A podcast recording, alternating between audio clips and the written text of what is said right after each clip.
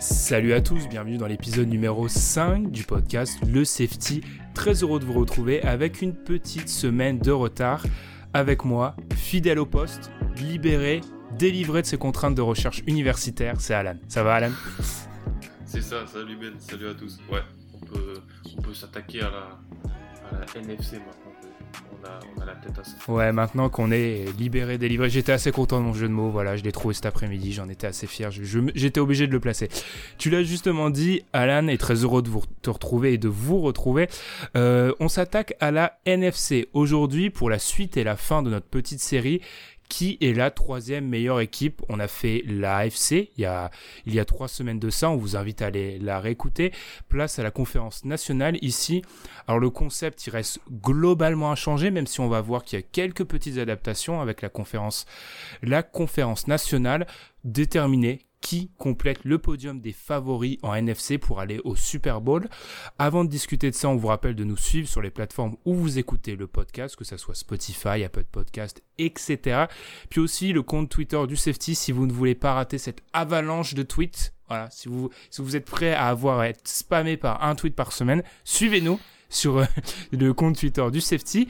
Nous, on marque une petite respiration, puis place à la question qui va nous guider aujourd'hui qui est la troisième meilleure équipe en NFC.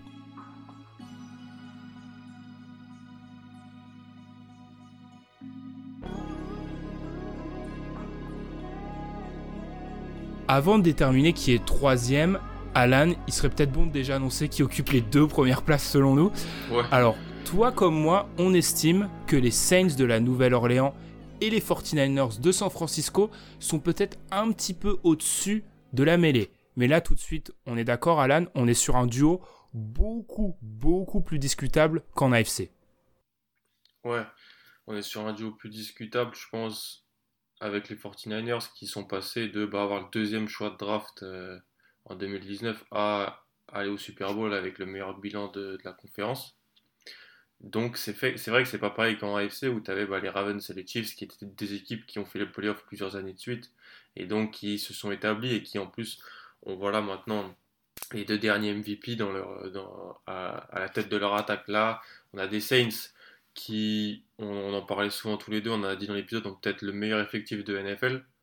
Et on a les, euh, les 49ers qui eh ben, ont enfin été en, bonne santé, ont eu Jimmy Garoppolo sur une saison et qui voilà, sont passés, bah, de, on peut le dire, de dernier à premier en, en NFL quasiment en une année. Ouais, totalement. Pour revenir un peu sur ce que tu as dit, moi j'ai un peu la sensation que la différence réside globalement dans le fait que Chiefs et Ravens ont ce que j'appellerais une, double supériorité.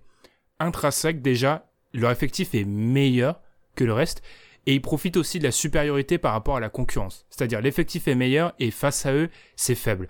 Là où selon moi, 49ers et Saints, ils peuvent juste se reposer sur leur niveau intrinsèque la concurrence est bien meilleure, on, en parlera d'après moi, hein. la concurrence est, bien meilleure en NFC, ce qui fait que surtout pour les 49ers, comme tu l'as dit, parce qu'on qu'un, on a un échantillon de seulement un an, eh ben les discussions peuvent, euh, je comprends parfaitement qu'on pourrait nous dire euh, équipe A ou équipe B euh, peut être meilleure que les 49ers. Je pense juste qu'ils ont déjà ce Super Bowl, ils ont un effectif qui revient globalement en entier, c'est-à-dire que euh, je te parlais en off de cet article que j'ai vraiment saigné d'ESPN qui parlait des snaps qui reviennent, c'est-à-dire ils ont simplement ils ont euh, calculé le pourcentage de snaps joués en 2019 qui va être de retour pour l'année 2020, la saison 2020, et on voit que par exemple les 49ers se classent quatrième et global, 82% des jeux, des snaps vont revenir entre guillemets et premier en défense. En défense où ils ont juste perdu un titulaire,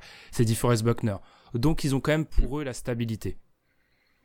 Ouais, et puis en plus, si on veut peut-être même aller un petit peu plus loin, on se rappelle, euh, on en avait parlé ensemble, la fin de saison 2017, celle où il y a Garoppolo qui, qui arrive, il gagne aussi pas mal de matchs. Mhm. Donc quand ils ont eu Garoppolo en bonne santé, ils ont toujours été bons en fait. C'est juste que l'année dernière, ils se blessent, je crois contre les Chiefs, euh, la deuxième ou la troisième semaine. Et après, voilà, ça, Ça, après, temps, ils font une saison pas bonne et ils récupèrent Nick Bossa. Mais quand ils ont eu Garoppolo titulaire, ils ont quand même toujours gagné des matchs. Donc, on pourrait dire que certes, c'est un, changement en une année, mais que le fait d'avoir Garoppolo, Cal d'ailleurs, qui a, été, qui a reçu une extension cette semaine, ça, ça fait d'eux une des meilleures équipes de, la ligue. Ils l'ont été quand ils ont cette combinaison ensemble en bonne santé. Totalement. Tu parlais de Shannon. On peut aussi parler du fait que euh, les coordinateurs sont de retour. Robert Saleh était, était peut-être, on discutait de son nom pour certains postes de, de head coach. Il est de retour. Enfin bref. Le, globalement, euh, les, les coachs et je veux dire le, le coaching staff est de retour. Et puis côté Saints, euh, pour revenir un peu sur eux, là aussi on est sur une équipe qui retrouve beaucoup de ces éléments. On en a parlé pendant la draft notamment. Leur effectif est blindé et à chaque fois que je regarde leur effectif, je crois que c'était un article de Sports Illustrated qui qui se faisait la même réflexion. Tu te dis comment ils ont fait pour ne serait ne pas être qu'à un Super Bowl en fait? Sur ces quoi? Deux trois dernières années, tu te dis c'est pas possible. C'est pas possible. C'est vraiment ils ont, euh, ils ont, sur l'effectif, ils ont 5 corners qui peuvent être titulaires euh, dans plein de défenses de, de NFL. Ils ont rajouté Malcolm Jenkins. Ils ont fait, euh, à la draft, je sais pas ce qu'ils font. Ils font toujours des trucs un peu bizarres. oui, c'est vrai. Les joueurs, ils montent. Je sais, je comprends pas, mais ils ont toujours Sean Payton qui arrive toujours à trouver des solutions en attaque.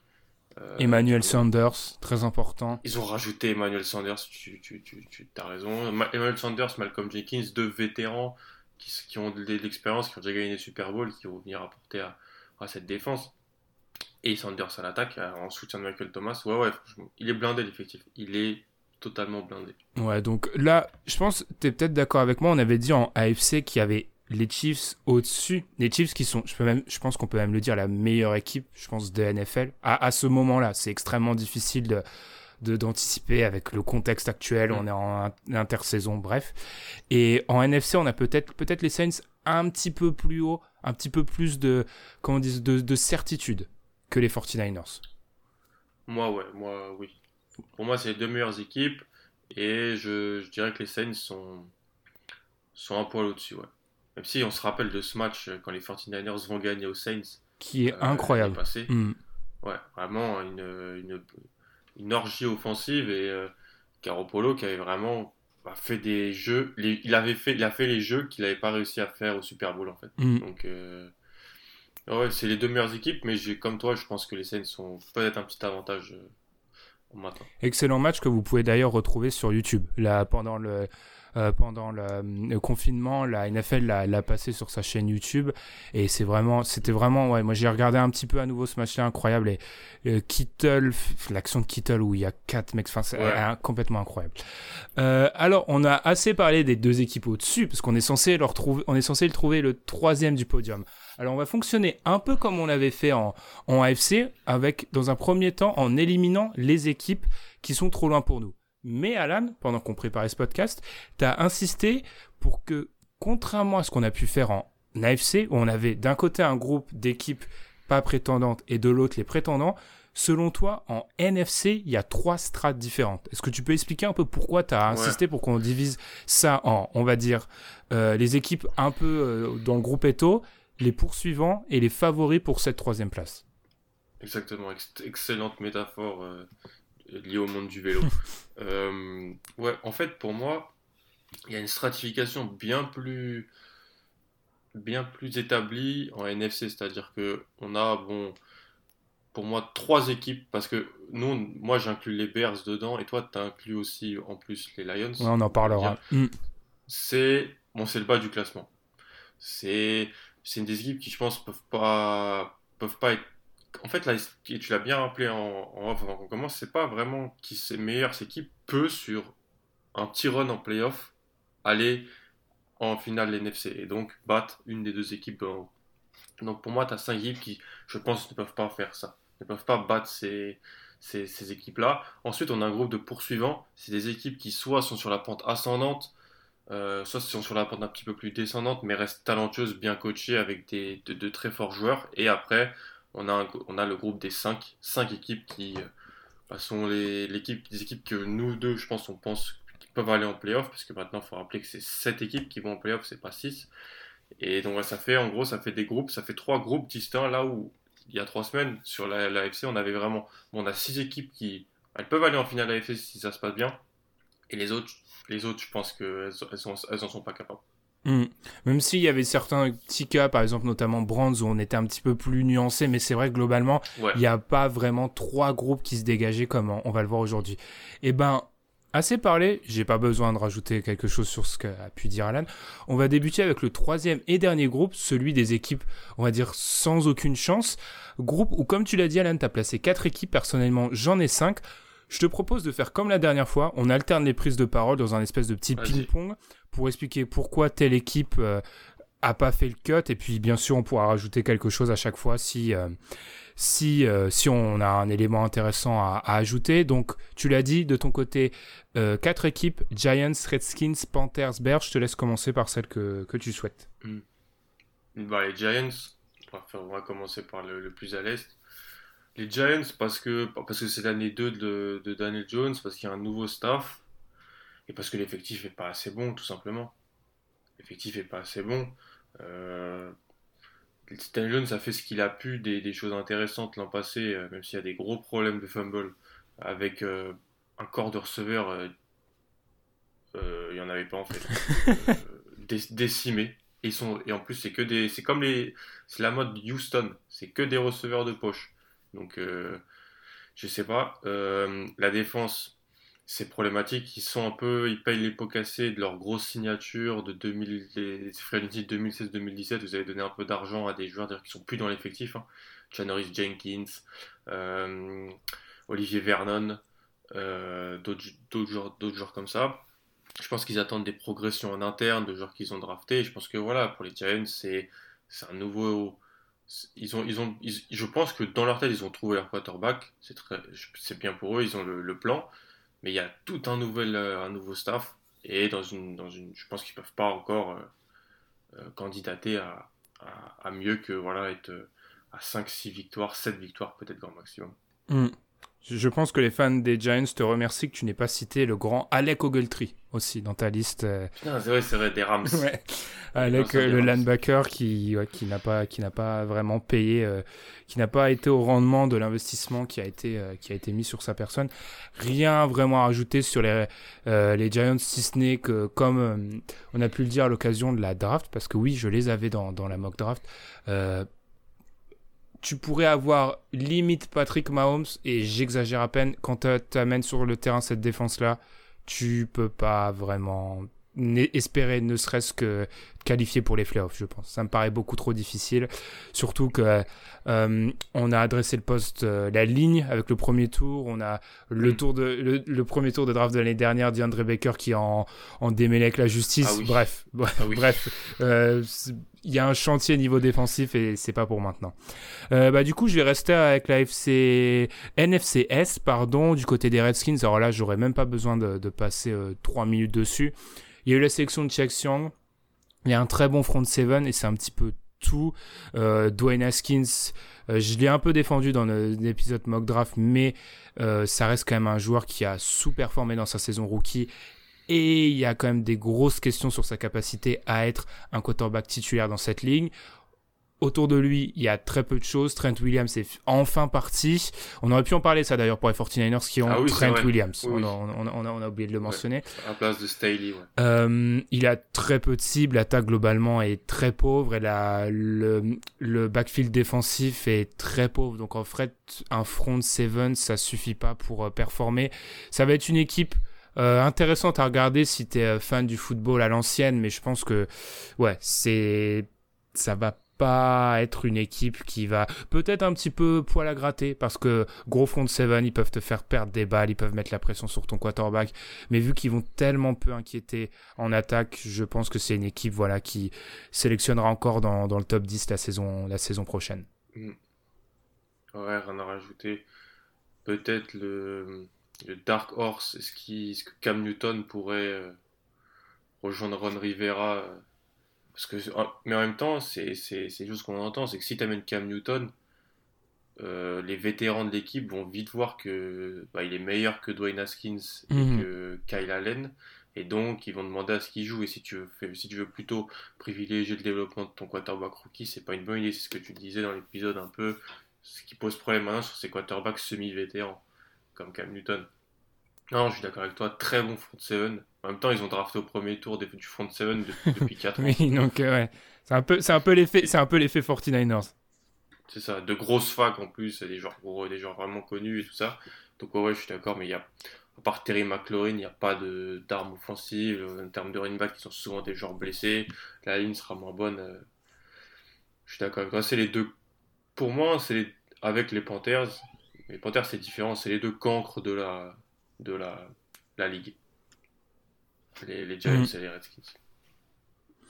Euh, et un petit truc juste à rajouter par rapport à, ce que tu as pu dire sur les, euh, sur les Redskins par rapport à Cam Newton. Je pense juste que le move aurait déjà été fait. L'acquisition, l'acquisition pardon, aurait déjà été faite à ce stade, je pense.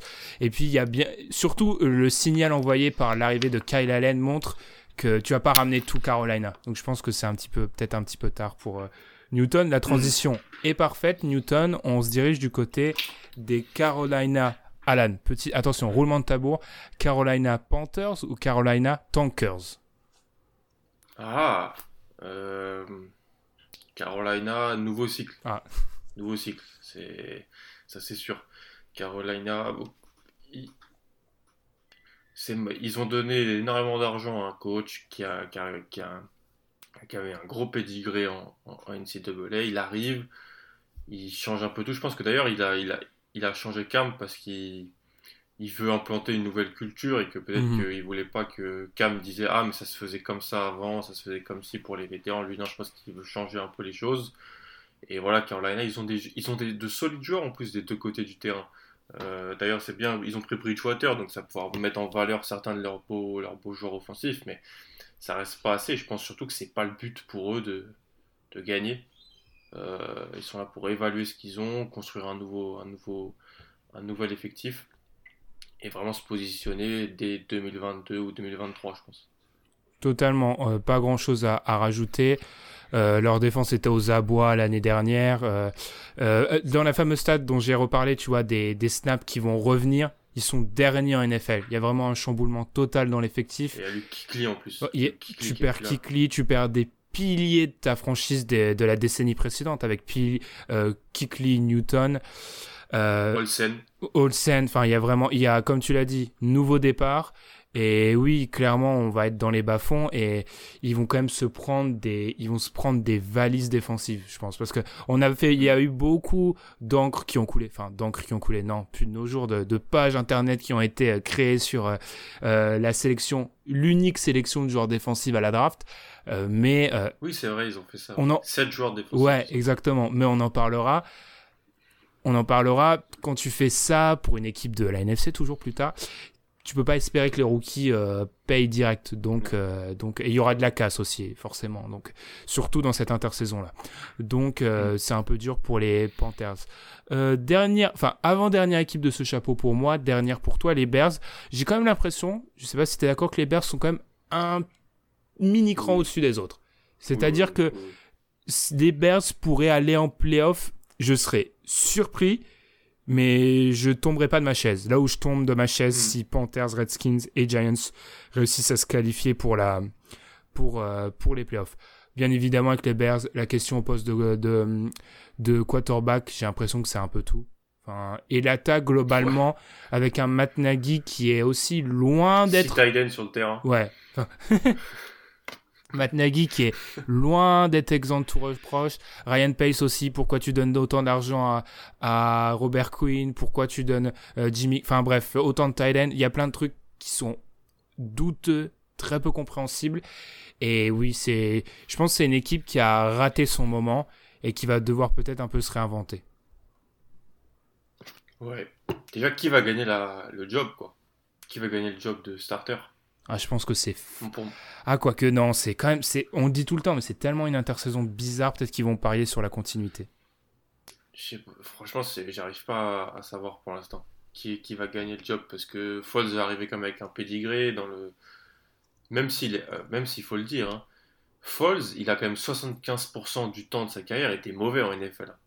Totalement. Mais 25%, mais 25% où il a été super fort. La saison avec Chip Kelly, le run de playoff, euh, le la deuxième fois où ils vont en playoff avec les, Eagles 2018, où ils battent d'ailleurs les, les Bears sur le kick raté.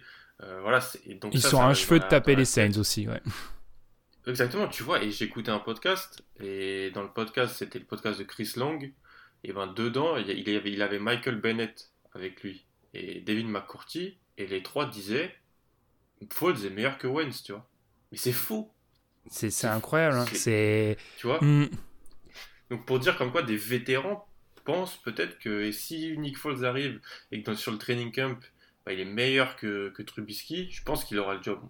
Surtout, surtout que tu, tu, parles de vétérans sans te couper, je pense qu'en plus, euh, ils ont déjà plus ou moins, alors on n'est pas à l'intérieur du vestiaire, on ne suit pas Chicago autant que les, fans des, des, Bears, mais je pense probablement qu'une partie du vestiaire l'a plus ou moins déjà abandonné. Et quand ils vont voir Falls arriver avec son pédigré et sa capacité, comme tu l'as dit, à être bon à des moments cruciaux, parce que c'est surtout ça en fait. Ce qui est incroyable, c'est que les 25%, c'est toujours au bon moment. C'est ça qui est totalement fort.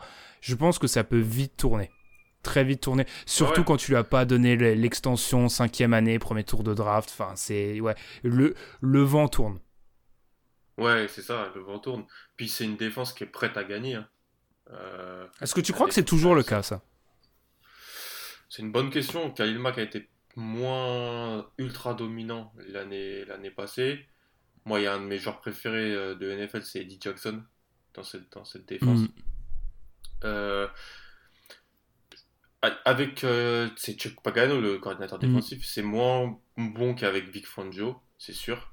Mais pour moi, oui, ça reste une défense. Ils ont besoin aussi que Roquan Smith fréquente d'autres personnes pendant la quarantaine. les, les, les, gens qui ont la référence euh, sauront. Mais non, pour, pour, moi, oui, ils ont une très bonne défense. Je pense qu'ils ont une très bonne défense, mais c'est la dernière année, je pense, parce qu'après, il faudra payer certains joueurs. Donc, euh, mm. Ils ont perdu quelques joueurs solides. Tu vois, Prince Amukamara, c'est un joueur solide euh, en NFL. Bon, c'est un deuxième corner solide ils, ont des petites questions. Ils n'ont pas non plus 20 000 choix de draft ces dernières années parce qu'ils les ont tous balancés dans le trade de Khalil Mack. Donc, va falloir voir. Va falloir voir. Mais ouais, ils sont, ils sont meilleurs que les trois qu'on a cités avant. Mais en fait, même si bon, la ligne n'est pas mauvaise, Matt Nagy a le pedigree de venir de Kansas City euh, et tout ça. J'attends, je veux voir son attaque fonctionner parce que pour l'instant, en deux ans, ça n'a plus jamais fonctionné. C'est ça. ça c'est, enfin, euh, Trubisky a tous les défauts du monde je trouve que quand même Nagui a aussi sa part de responsabilité. Euh, c'est souvent, alors on, cite souvent son nom malgré le fait qu'il soit un petit peu euh, controversé, on va dire. Euh, Chris Sims avait quand même rappelle souvent le fait que euh, Nagy avait dit en gros dès, l'arrivée, dès son arrivée qu'il pouvait pas faire marcher entièrement son attaque avec Trubisky. C'est quand même extrêmement gênant quand tu es censé être le coach et de un peu mettre sous couveuse un, un quarterback.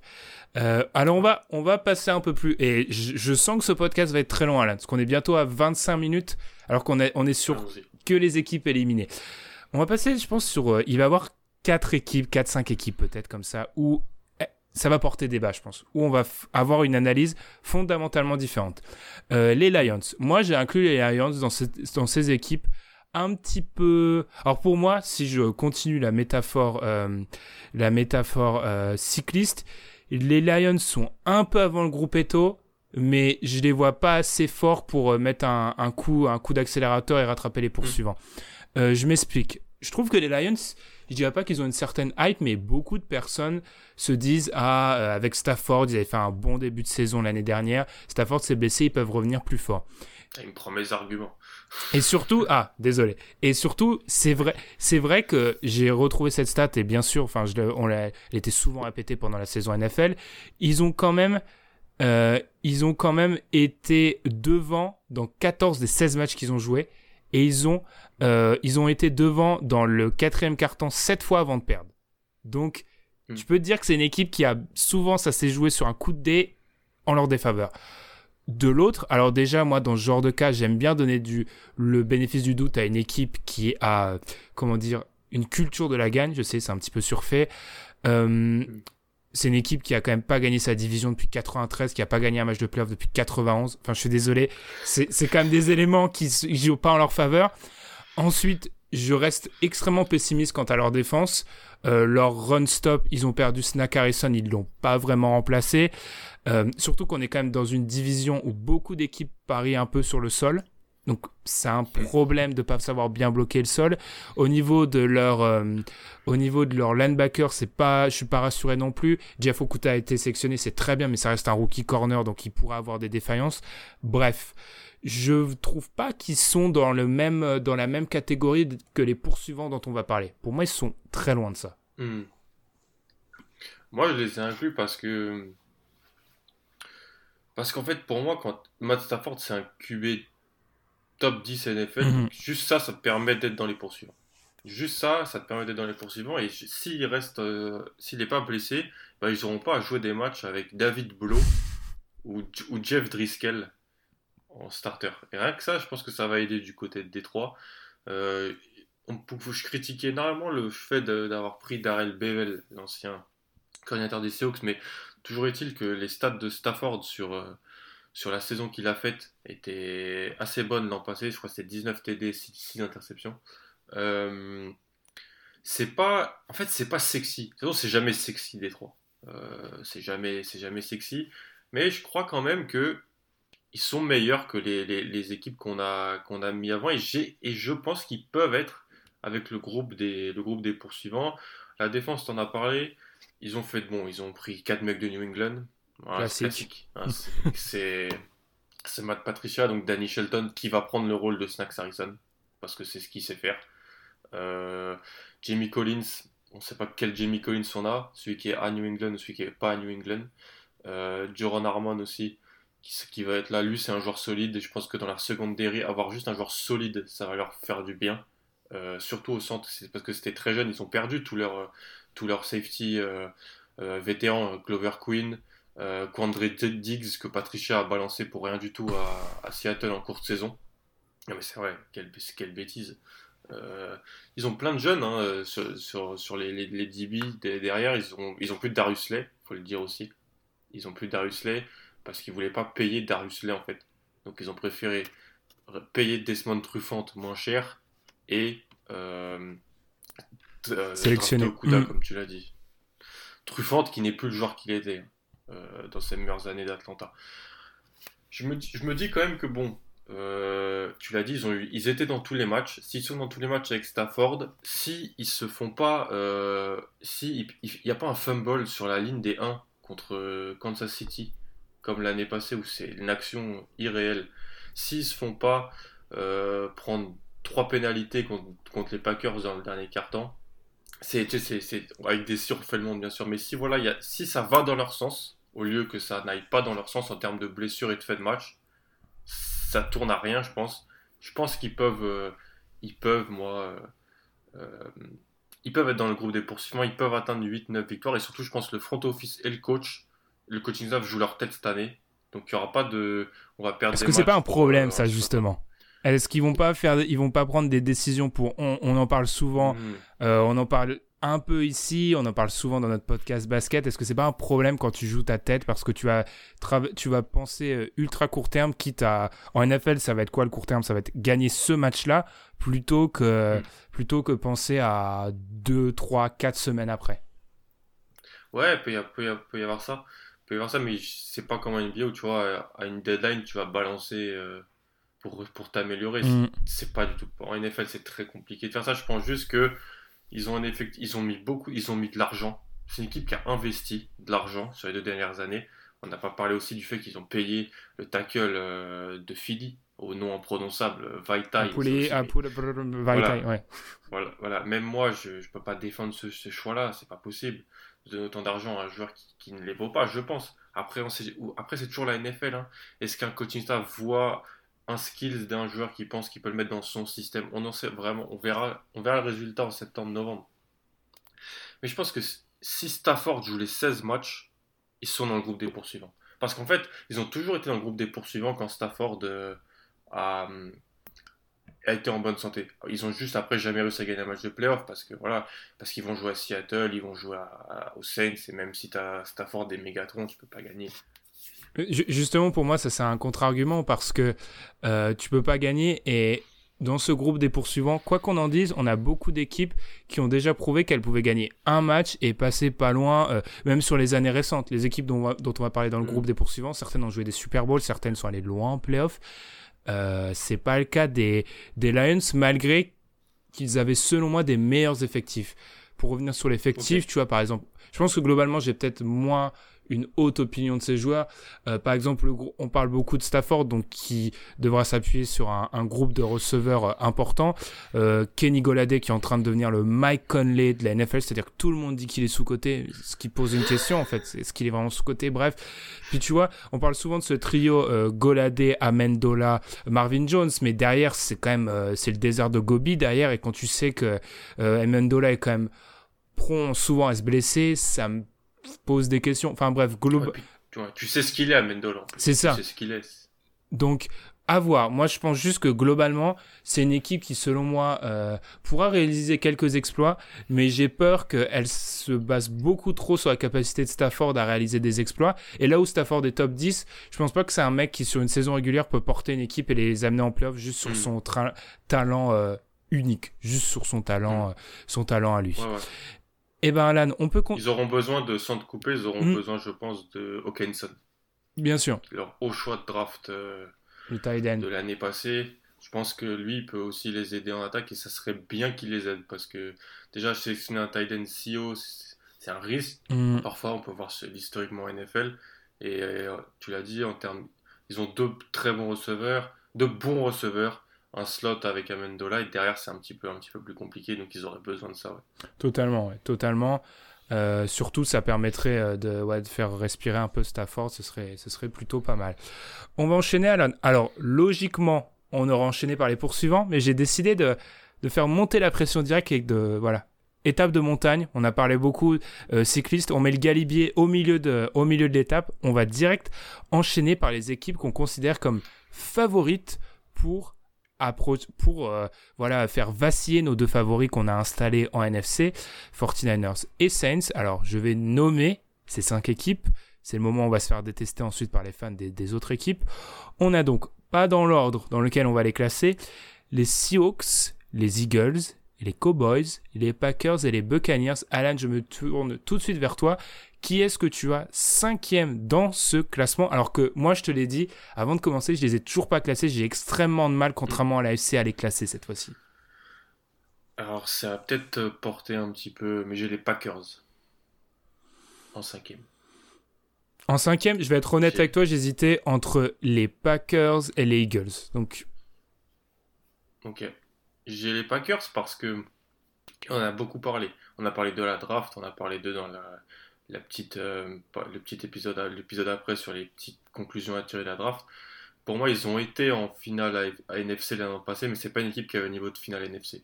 Je pense pas. Je pense pas. Euh, je regarde l'effectif, je vois ce qui s'est passé cette, cette, année dans l'intersaison.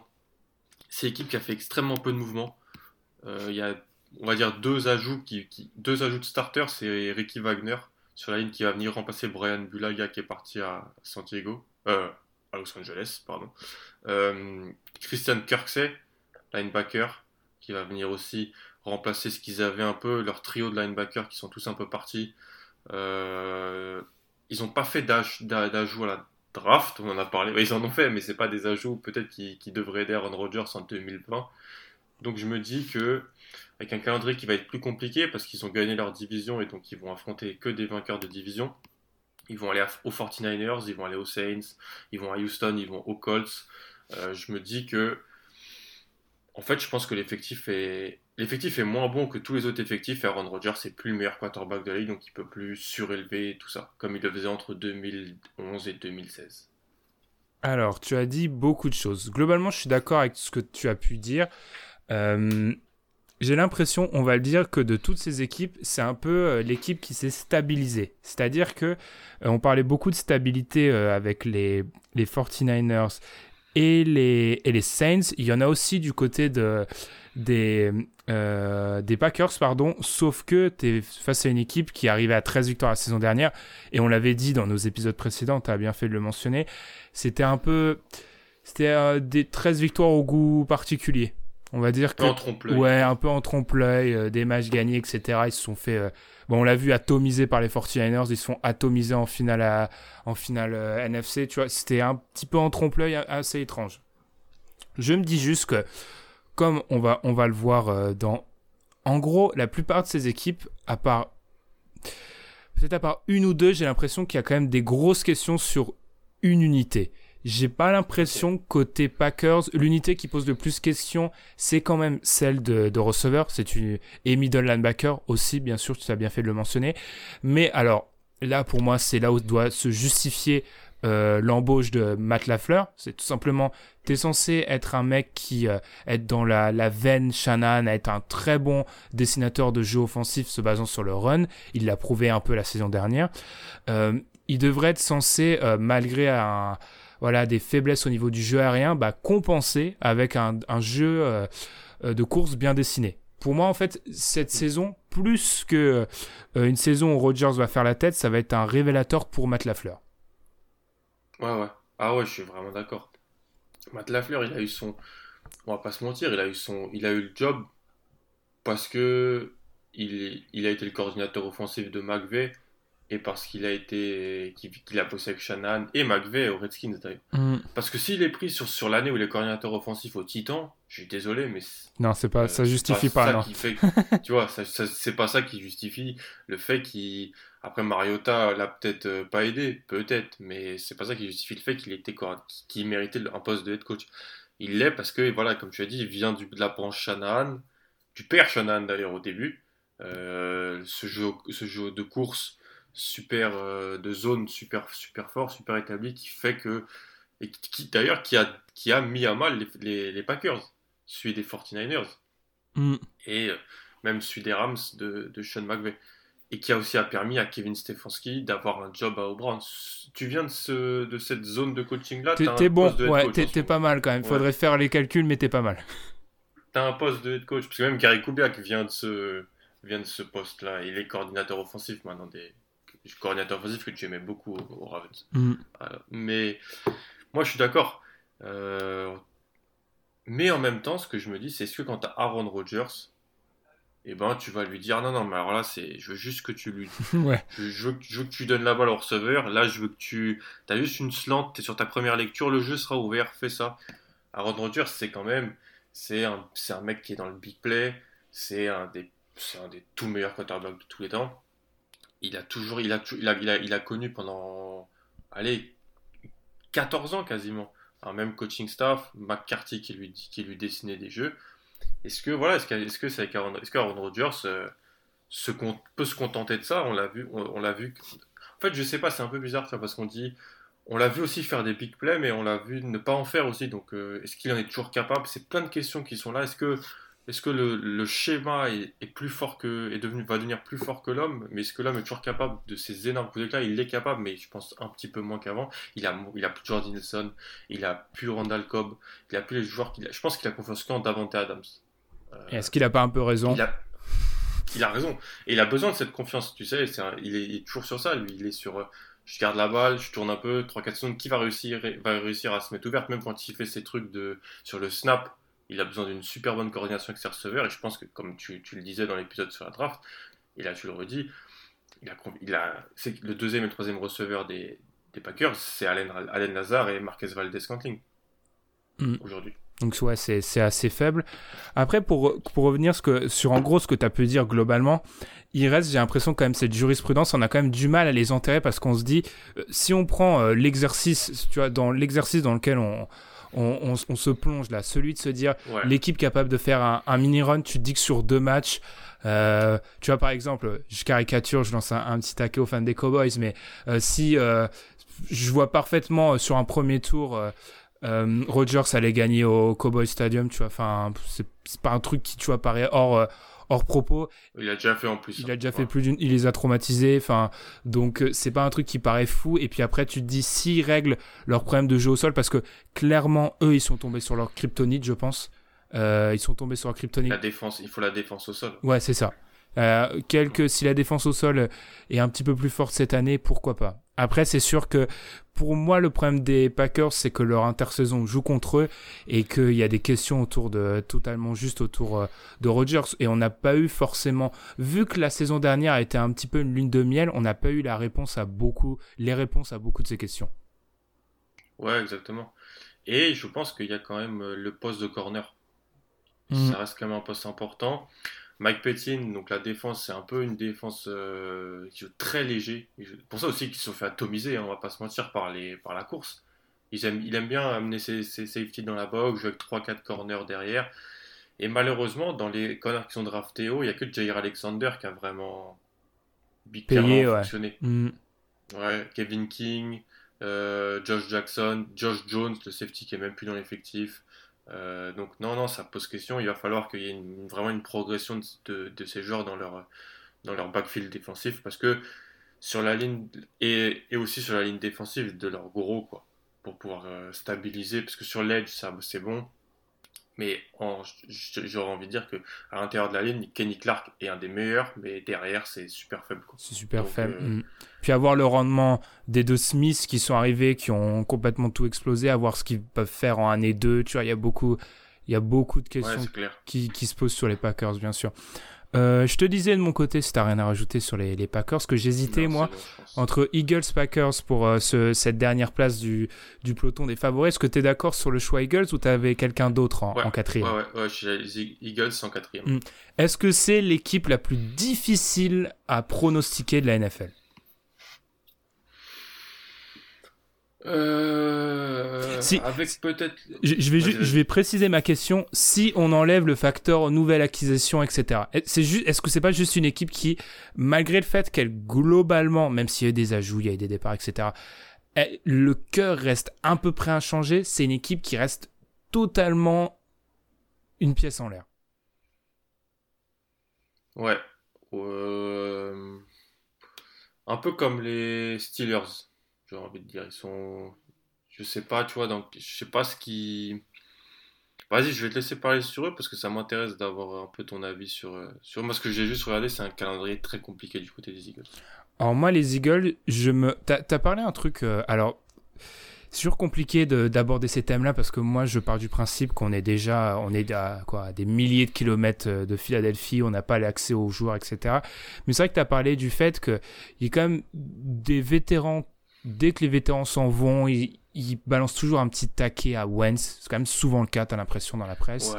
Et tu te demandes, moi j'ai toujours la question sur à quel point euh, Wentz c'est euh, maintenant, il y a plus Falls heureusement, mais Wentz, à quel point Wentz c'est euh, au sein du vestiaire le quarterback. je vais pas dire unanime parce qu'encore une fois il a plus vraiment de concurrence, mais vraiment tout le monde est prêt à, à se mettre derrière lui et à avancer. C'est une question que je me pose. Ensuite, on a parlé de leur draft, notamment Jalen Rager, l'idée de la, la, euh, la vitesse. Il reste pour moi quand même un peu faible sur le poste de receveur. Ils sont légers. Euh, Agolor et ton ami Jason Jackson vieillissent. Euh, Agolor, euh, pas Agolor, pardon, Alshon Jeffrey. Oula, oula, oula. Vieux, les, les, les, fans des Eagles ont dû avoir un arrêt cardiaque. Je leur ai refilé Agolor. Euh, Alshon Jeffrey, la question de création, de séparation, etc., qui pose question. J'ai encore peur qu'on se tourne beaucoup vers deux tight Il y a la question de la capacité à de de Carson West à rester en bonne santé, qui reste qui se pose vraiment maintenant parce que on il finit plus les saisons Carson Wentz. Donc je pense que c'est il faut il faut se la poser. Puis défensivement, je t'en parlais en off, j'ai l'impression qu'ils ont tellement voulu adresser le poste de corner, notamment avec Darius Lay, qu'ils en ont oublié d'autres, par exemple celui de safety, etc. Donc bref, mm. j'ai l'impression que cette équipe me fait un peu penser à ce qu'on pouvait dire d'Atlanta il y a quelques années. Je compare pas les effectifs, je compare en fait l'analyse qu'on fait de ces équipes. Si on se dit c'est peut-être la troisième équipe à il y a si tu, tu fais comme les mecs à ESPN, les, les pros des chiffres, si tu fais 100 simulations, je suis persuadé qu'il y en a plus d'une où tu as les Eagles troisième. Mais est-ce que c'est hmm. pas des scénarios un peu trop parfaits? Peut-être. Hmm. Déjà, c'est contrairement aux Packers, c'est on l'a dit, on peut peut-être commencer par ça. Je vais commencer par ça. C'est là, il y a eu un gros gros turnover dans l'effectif. Hmm. Il y a eu des changements. Il y a eu des, ils se sont dit bon, il va falloir qu'on s'améliore sur certaines choses. Déjà, les receveurs de vitesse. Parce que déjà, des receveurs aussi qui peuvent rester en bonne santé. Parce que l'année passée, le problème, c'est pas vraiment les receveurs. C'est qu'en fait, ils se sont tous blessés. Mm. C'est que Al Jeffrey Jackson se blesse. Le rookie Arcega Whiteside, drafté au deuxième tour, bah, n'était pas assez mûr et donc il se retrouve à jouer en playoff avec Greg Ward, euh, Deontay Burnett, je me rappelle les noms parce que je me rappelle bien du match, et un, Josh Perkins en receveur titulaire. Tu fais ça, c'est pas possible. Avec Josh McCown qui lançait la balle. Hein. Josh McCown qui lançait la balle. Ce match de playoff était d'une longueur. Heureusement qu'il y avait Dike Metcalf en bas et son corps euh, de, de, dieu grec. Je sais pas, c'est pour, me, pour me, me, laisser passer le temps. C'est bizarre cette phrase, mais c'est pas grave. Euh, donc ils se sont dit, vitesse. donc ils, ils draftent Régor. Ils traitent pour Marquis Goodwin aussi. Oui, c'est vrai, Marquis euh, Goodwin. Des 49ers qui, en fait, je te jure, j'ai l'impression que dès qu'il est en bonne, en bonne santé, c'est vraiment un bon joueur. Ouais, non, euh, c'est un bon joueur, une cible profonde, etc. C'est un, un bon 4, quatrième receveur. Ouais. ouais, tu vois, Shannon l'utilisait bien.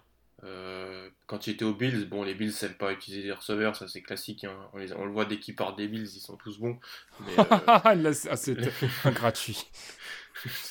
non, mais Robert Woods et, et, compagnie, même Sammy Watkins. Ils ont, et donc les receveurs et les DB, tu l'as dit, les corners. Parce qu'il y a aussi euh, mon ami euh, Nickel Robbie Coleman qui, est, qui, est, du côté, qui, peut, qui va les aider, je pense, dans le slot, c'est un receveur dans le slot. Et en même temps, ils ont perdu plein de joueurs sur la ligne, notamment Vaitai, Peters.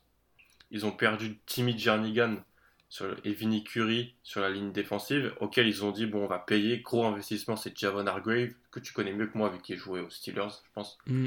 Qui est un, un, bon, un, très bon investissement. Moi, je pense vraiment que ça te permet de solidifier ta ligne et ils l'ont pas signé pour cher. À noter juste que Jason Peters, c'est encore en discussion en fait. On sait pas, c'est comme avec ces joueurs euh, en fin de carrière, tu sais pas s'il revient ou pas, c'est un peu trouble.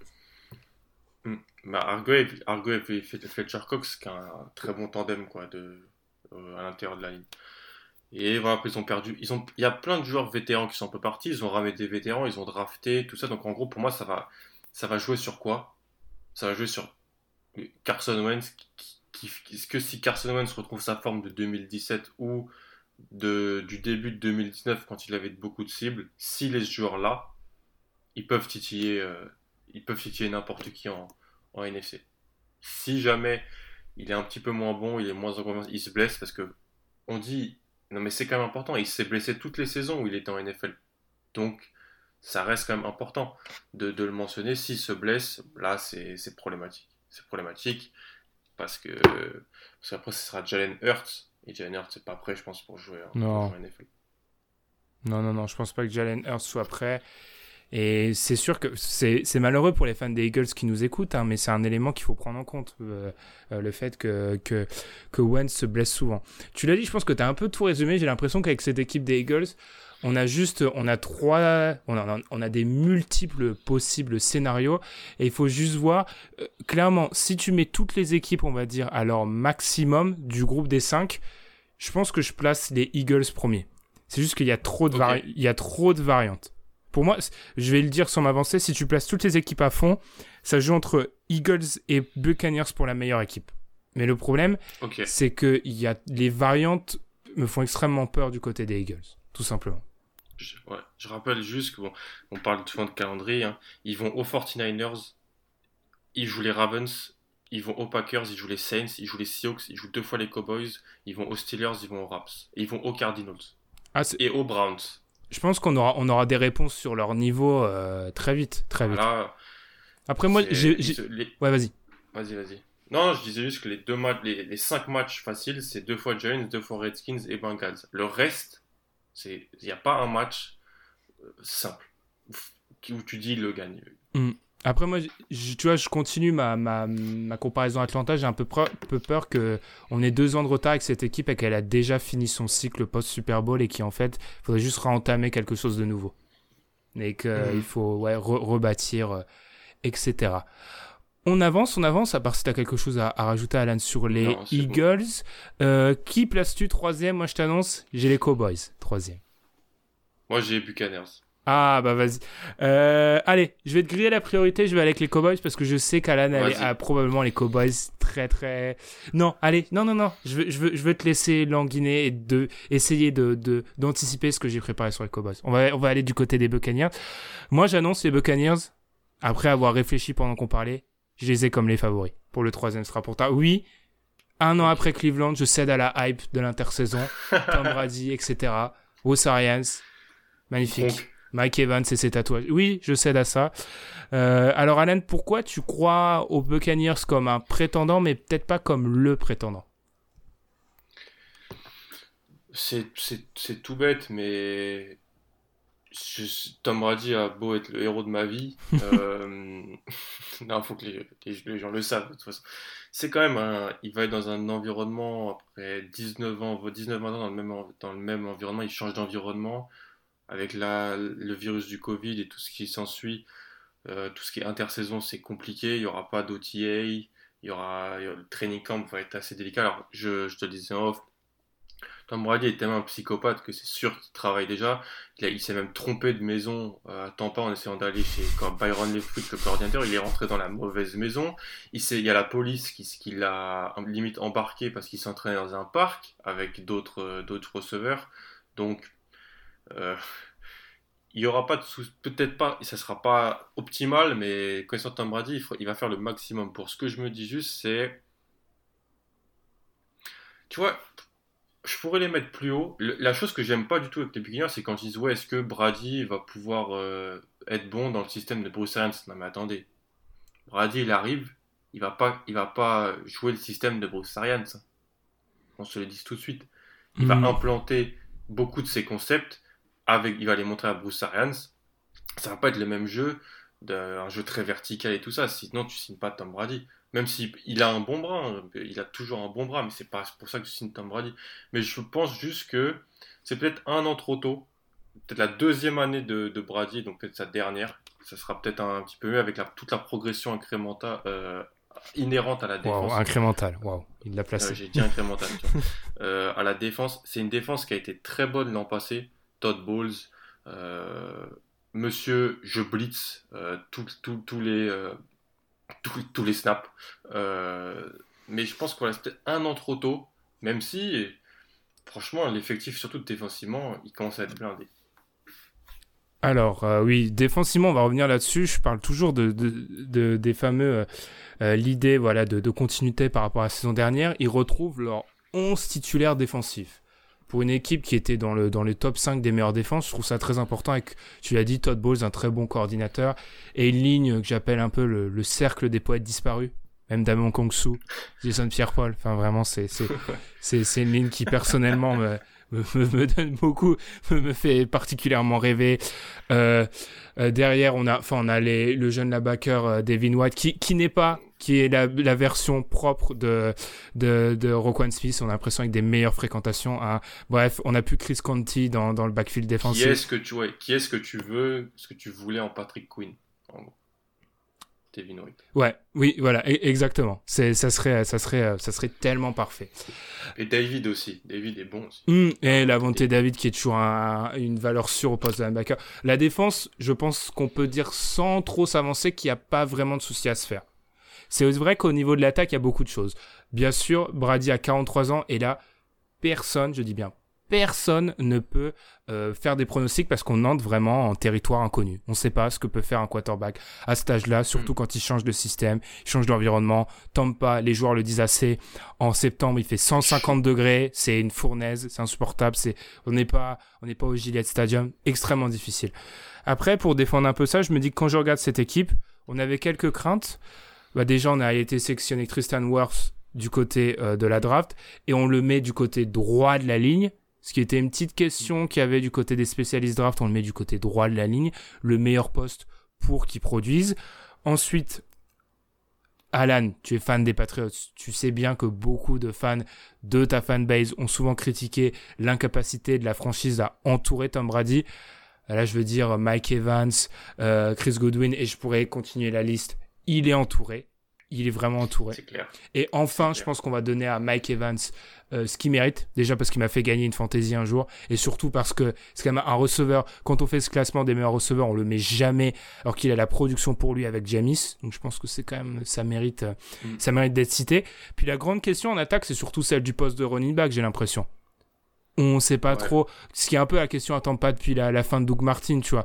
Il euh, y a Ronald Jones qui a produit, ils ont sectionné Kishan Vaughn. Enfin bref, il y a des tentatives, mais et là, là, j'appuie là où ça fait mal. Alan, c'est pas toi qui vas me dire que le poste de running back titulaire c'est un problème parce que tu me défends toujours qu'on peut faire produire beaucoup de personnes. Donc, on peut. Ouais, vas-y. C'est vrai. C'est par contre c'est essentiel d'avoir un running back qui peut attraper des balles avec Brady. Oui, ah, c'est sûr, c'est sûr, ça, t'es es bien placé pour le dire. Donc je me dis juste que si Bruce Arians, et il va le faire, il n'est pas stupide, parce qu'on sait qu'on est sur un projet sur quoi? Sur un an, voire deux, adapte un peu son système. C'est une équipe qui a vraiment, qui est, qui est blindée, quoi. Et puis on en parlait en off. Euh, Brady, alors je, je, vais, je vais blasphémer.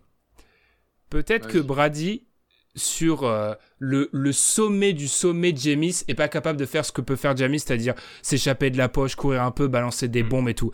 Mais je pense que il est très très loin d'offrir les crevasses que va nous offrir Jamis. Et si ah tu es une équipe qui a des ambitions comme va l'avoir Tampa, si tu joues des quatrièmes cartons importants, si tu joues des matchs de playoff, bah Brady a peut-être 43 ans, tu sais que il va pas faire des erreurs mentales totalement stupides qui vont te ruiner ta saison. Donc je me dis que de toutes les équipes dont on va parler, c'est celle qui a, euh, qui a le plus de certitude. Je pourrais dire ça comme ça. Hmm. L'année dernière, ils avaient gagné 7 matchs alors que James lance 30 interceptions, dont 8 pick 6. Imagine. 7 ou 8 pick 6. Brady lancera peut-être pas 30, 30 touchdowns, hein. il en lancera peut-être entre 24 et 28, mais il lancera 10 interceptions max, le connaissant. Donc, c'est rien que ça, c'est. T'imagines une, vingtaine de possessions en plus C'est énorme. C'est énorme, donc ouais, je suis d'accord avec ça. Il. Il aura peut-être pas les. En fait, il aura pas les hauts, hauts, hauts de James, mais il aura pas les bas de James, qui sont aussi. Qui sont plus dévastateurs en soi. Hein. Mais oui, qui sont plus dévastateurs et qui font que c'est pour ça que James n'est plus un titulaire aujourd'hui en, en, en, NFL, alors que c'est un premier choix de draft qui avait un pedigree quand même donc, et qui lance beaucoup de touchdowns. Donc ouais, ouais, je suis d'accord, je, suis d'accord avec ça. Euh, je, me pose des questions. Poste de Thailand, qu'est-ce qui se passe? Parce qu'il y a Gronk, mais il y a aussi Howard, Bra euh, Braté, Cameron Brait, ouais. Ouais, Brait. Euh, Brady adore les Thailand. Enfin, c'est classe. Après, après, moi, je me dis ça et c'est quelque chose qui m'intéresse vraiment. On dit Brady adore ci, adore ça, mais c'est parce qu'il a eu ça pendant 20 ans aussi. C'est-à-dire que quand Brady, euh, entre 2007 et 2010, avec Moss, Welker, tout ça, il ne lançait pas à des tight hein. euh, ensuite, on lui a implanté les deux tight il a lancé aux deux tight Moi, je pense qu'il peut faire beaucoup de choses différentes. Ce qu'il faut, par contre, oui, c'est un running back qui attrape les ballons. Ça, c'est très important. C'est pour ça qu'ils ont, euh, de ce qu'on pouvait dire sur Kishon Vogue ou sur un autre, l'autre qu'ils ont, ils ont drafté un autre plus tard, c'est que c'est des receveurs qui sont solides avec leurs mains. Ça, ça, ça me surprend pas du tout qu'ils aient été sélectionnés alors. Parce mm. que ça, c'est vraiment important. Après, ce que je me ce, que, ce, qui, est, ce qui est intéressant, voilà, c'est ça, Brady, l'attaque et la progression des DB. Ils ont des DB très jeunes, très physiques, euh, très longs. Si ces joueurs-là prennent une, autre dimension encore cette année, alors là, ouais, là vraiment, je pense que pour défendre en plus les, les, Falcons, les Saints et les autres équipes qui vont devoir jouer, parce qu'ils vont devoir jouer aussi Kansas City, euh, les Packers, euh, les Broncos euh, et les Raiders, il va falloir cette progression des, des DB, même si le front 7, on parlait de front 7 euh, des Redskins très très fort, le front 7 des, des, Buccaneers est aussi puissant que rapide. Et donc, avec chaque barrette en plus qui revient, mm. qui fera peut-être pas la même ah, saison. Probablement pas. Mm. Non, mais qui est quand même un joueur qui va t'apporter de la pression. Totalement. Puis tu vois, si, si on revient, si on repense un peu à la base de, de cet épisode, c'est-à-dire qui peut venir euh, et, le mieux placé pour inquiéter 49ers et Saints, je me dis qu'on est face à une défense qui bloquera le jeu au sol de ces deux équipes, qui est fondamentale dans leur jeu offensif, fondamentale, et que de l'autre côté, euh, de l'autre côté, bah autant c'est alors si tu devais mettre un point d'interrogation, je pense à la défense des, des 49ers, c'est à coup sur le backfield offensif. Sherman a 32 piges maintenant. Euh, il y a toujours la question, on en a parlé du second corner. Enfin bref, il y a pas mal de questions à ce, de ce côté-là. Du côté des Saints, alors il y a aussi un très bon backfield défensif, mais je pense qu'aucun des deux est taillé pour arrêter les Evans, les Goodwin, les peut-être Gronk, on sait pas comment il va revenir bien sûr. Enfin, c'est une équipe qui pose dans sa construction des vrais problèmes dans, une dans un potentiel affrontement en playoff aux 49ers et aux Saints. Hmm. Ouais, ouais. Puis la ligne est un peu. Elle est pas énorme, elle est pas exceptionnelle, elle est un peu sous-côté. Euh, à l'intérieur, Ryan Johnson, j'ai pu le voir l'an passé, que tu le connais aussi bien, c'est vraiment un bon joueur. Hmm. Euh, c'est peut-être pas le meilleur centre du monde, comment il a été payé, mais c'est un bon joueur. Ali Marpet, c'est solide. Et Brady, avec son jeu de, de passe rapide aussi, il te protège la ligne. Il te, permet, il te la permet, il permet à ce qu'elle, à rende un meilleur visu qu'elle est peut-être réellement. Et donc ça, ça va aider aussi. Contrairement à James qui des fois restait 3-4 secondes dans sa poche euh, avec la balle et bon, au bout d'un moment, on peut pas bloquer tout le monde pendant 5 secondes, c'est normal. Mm. totalement. Euh, et eh ben, on peut continuer à remonter les classements. Si tu m'as pas mis les Buccaneers 3, je sais qui tu m'as mis 3, je te connais beaucoup trop bien. Donc là, tu vas me dire que, euh, enfin 3. Le, la deuxième équipe, selon toi, la plus proche pour la troisième place, c'est un peu compliqué. Donc on est cinquième en, en NFC là. Euh, non, on est quatrième en NFC, pardon. Tu vas partir du côté des Seahawks. Et non. Oh là là, il a fait exprès. J'ai les Seahawks en premier. Ouais, j'ai les Seahawks en premier. Alors tu vas nous parler des Cowboys. Cowboys parce que je suis aussi très présent dans le train Cowboys. Le, le train Cowboys. Mais parfois tu me mets dedans aussi alors que j'ai pas j'ai pas composté mon ticket. Enfin j'ai. Oui c'est vrai c'est vrai oui c'est vrai. J'accueille du monde dans le train. Euh... Qu'est-ce que je bon comment commencer sans il y a eu c'est un petit peu comme les Eagles. Il y a eu des pertes et des et des ajouts. Ils ont perdu quand même des joueurs importants les Cowboys. Byron Jones, Travis Frederick, qui a pris sa retraite, ton pote Robert Quinn, c'est ton meilleur ami dans le podcast. Non mais là c'est décidé. Ouais ouais, je pense, je pense que c'est mon. Donc c'est un joueur que j'adorais. Je prenais toujours sur Madden. Je ferme la parenthèse. Malik Collins, c'est un bon joueur sous côté de leur ligne qui est partie du côté des Raiders. Après ils ont perdu d'autres joueurs, Randall Cobb, Jason Witten, ça c'est peut-être positif. Euh, et Jeff Heath, c'est extrêmement positif. ce, safety, c'est très positif. Ils ont remplacé avec des vétérans. C'est-à-dire que pour la ligne, bon, ils se sont dit on a perdu des joueurs. Ils ont été bas. Ils ont, ils ont appelé ils ont appelé Carolina. Vous tankez, bon, euh, re-signez pas McCoy et Poe, on les accueille. et puis ils ont pris euh, le joueur avec le meilleur prénom de NFL, c'est AA. AA Clinton Dix. Euh, en safety, qui est un safety moyen. C'est moyen. Il va remplacer Jeff Heath et ça sera pas mal. Une amélioration. Tout le monde, ouais, tout le monde est chaud sur les Cowboys aussi, parce qu'à cause de la draft, on va pas se mentir. Ils ont été un peu couronnés, euh, et c'est un, un, truc bon qui est. On sait pas trop quoi. Mais ils ont été un peu couronnés, un peu gagnants de la draft, parce que bon, ils ont drafté CD Lamb, ils ont drafté des joueurs que beaucoup pensent capables d'être starters directement dans leur défense. Moi, pourquoi j'ai les Cowboys deuxième, donc devant les Buccaneers, les Eagles et les Packers? Continuité au poste de quarterback avec Dak Prescott en termes de décision de coaching staff en match, Mike McCarthy fera mieux que, que Jason Garrett. Il saura, gagner, il saura gagner les matchs qu'il faut gagner, ne pas perdre ce qu'il ne faut pas perdre. Et je me dis que l'effectif est vraiment bon. Père de linebacker, euh, Van Der Esch, euh, Smith, euh, ils, sont bons un peu partout. Ils ont, ils ont de très bons receveurs. La ligne est toujours bonne. Zeke Elliott est toujours un très bon running back je me dis en termes de talent, c'est pas possible qu'au bout d'un moment, ils sous-performent année après année. Et donc, je me dis, voilà, ils sont. Ils peuvent, voilà, et, surtout, ils peuvent battre les Saints et les, les 49 je pense, sur, sur, un match. Je vais te poser, je vais te laisser, tu déjà parlé, mais je vais te laisser euh, continuer parce que tu as parlé beaucoup du, talent des Cowboys. Allez, si je te dis de, me citer les, les, quelques talents selon toi euh, quelques talents centraux, quoi, les, les, les clés de voûte de, de l'effectif des Cowboys. Tu, tu citerais qui? Parce que tu, je te demande pas, je te demande ça, tu, tu vois, je suis mauvais euh, fondamentalement, donc si je te demande ça, c'est que ça, ça sert à, ça sert à dessin après. C'est ça.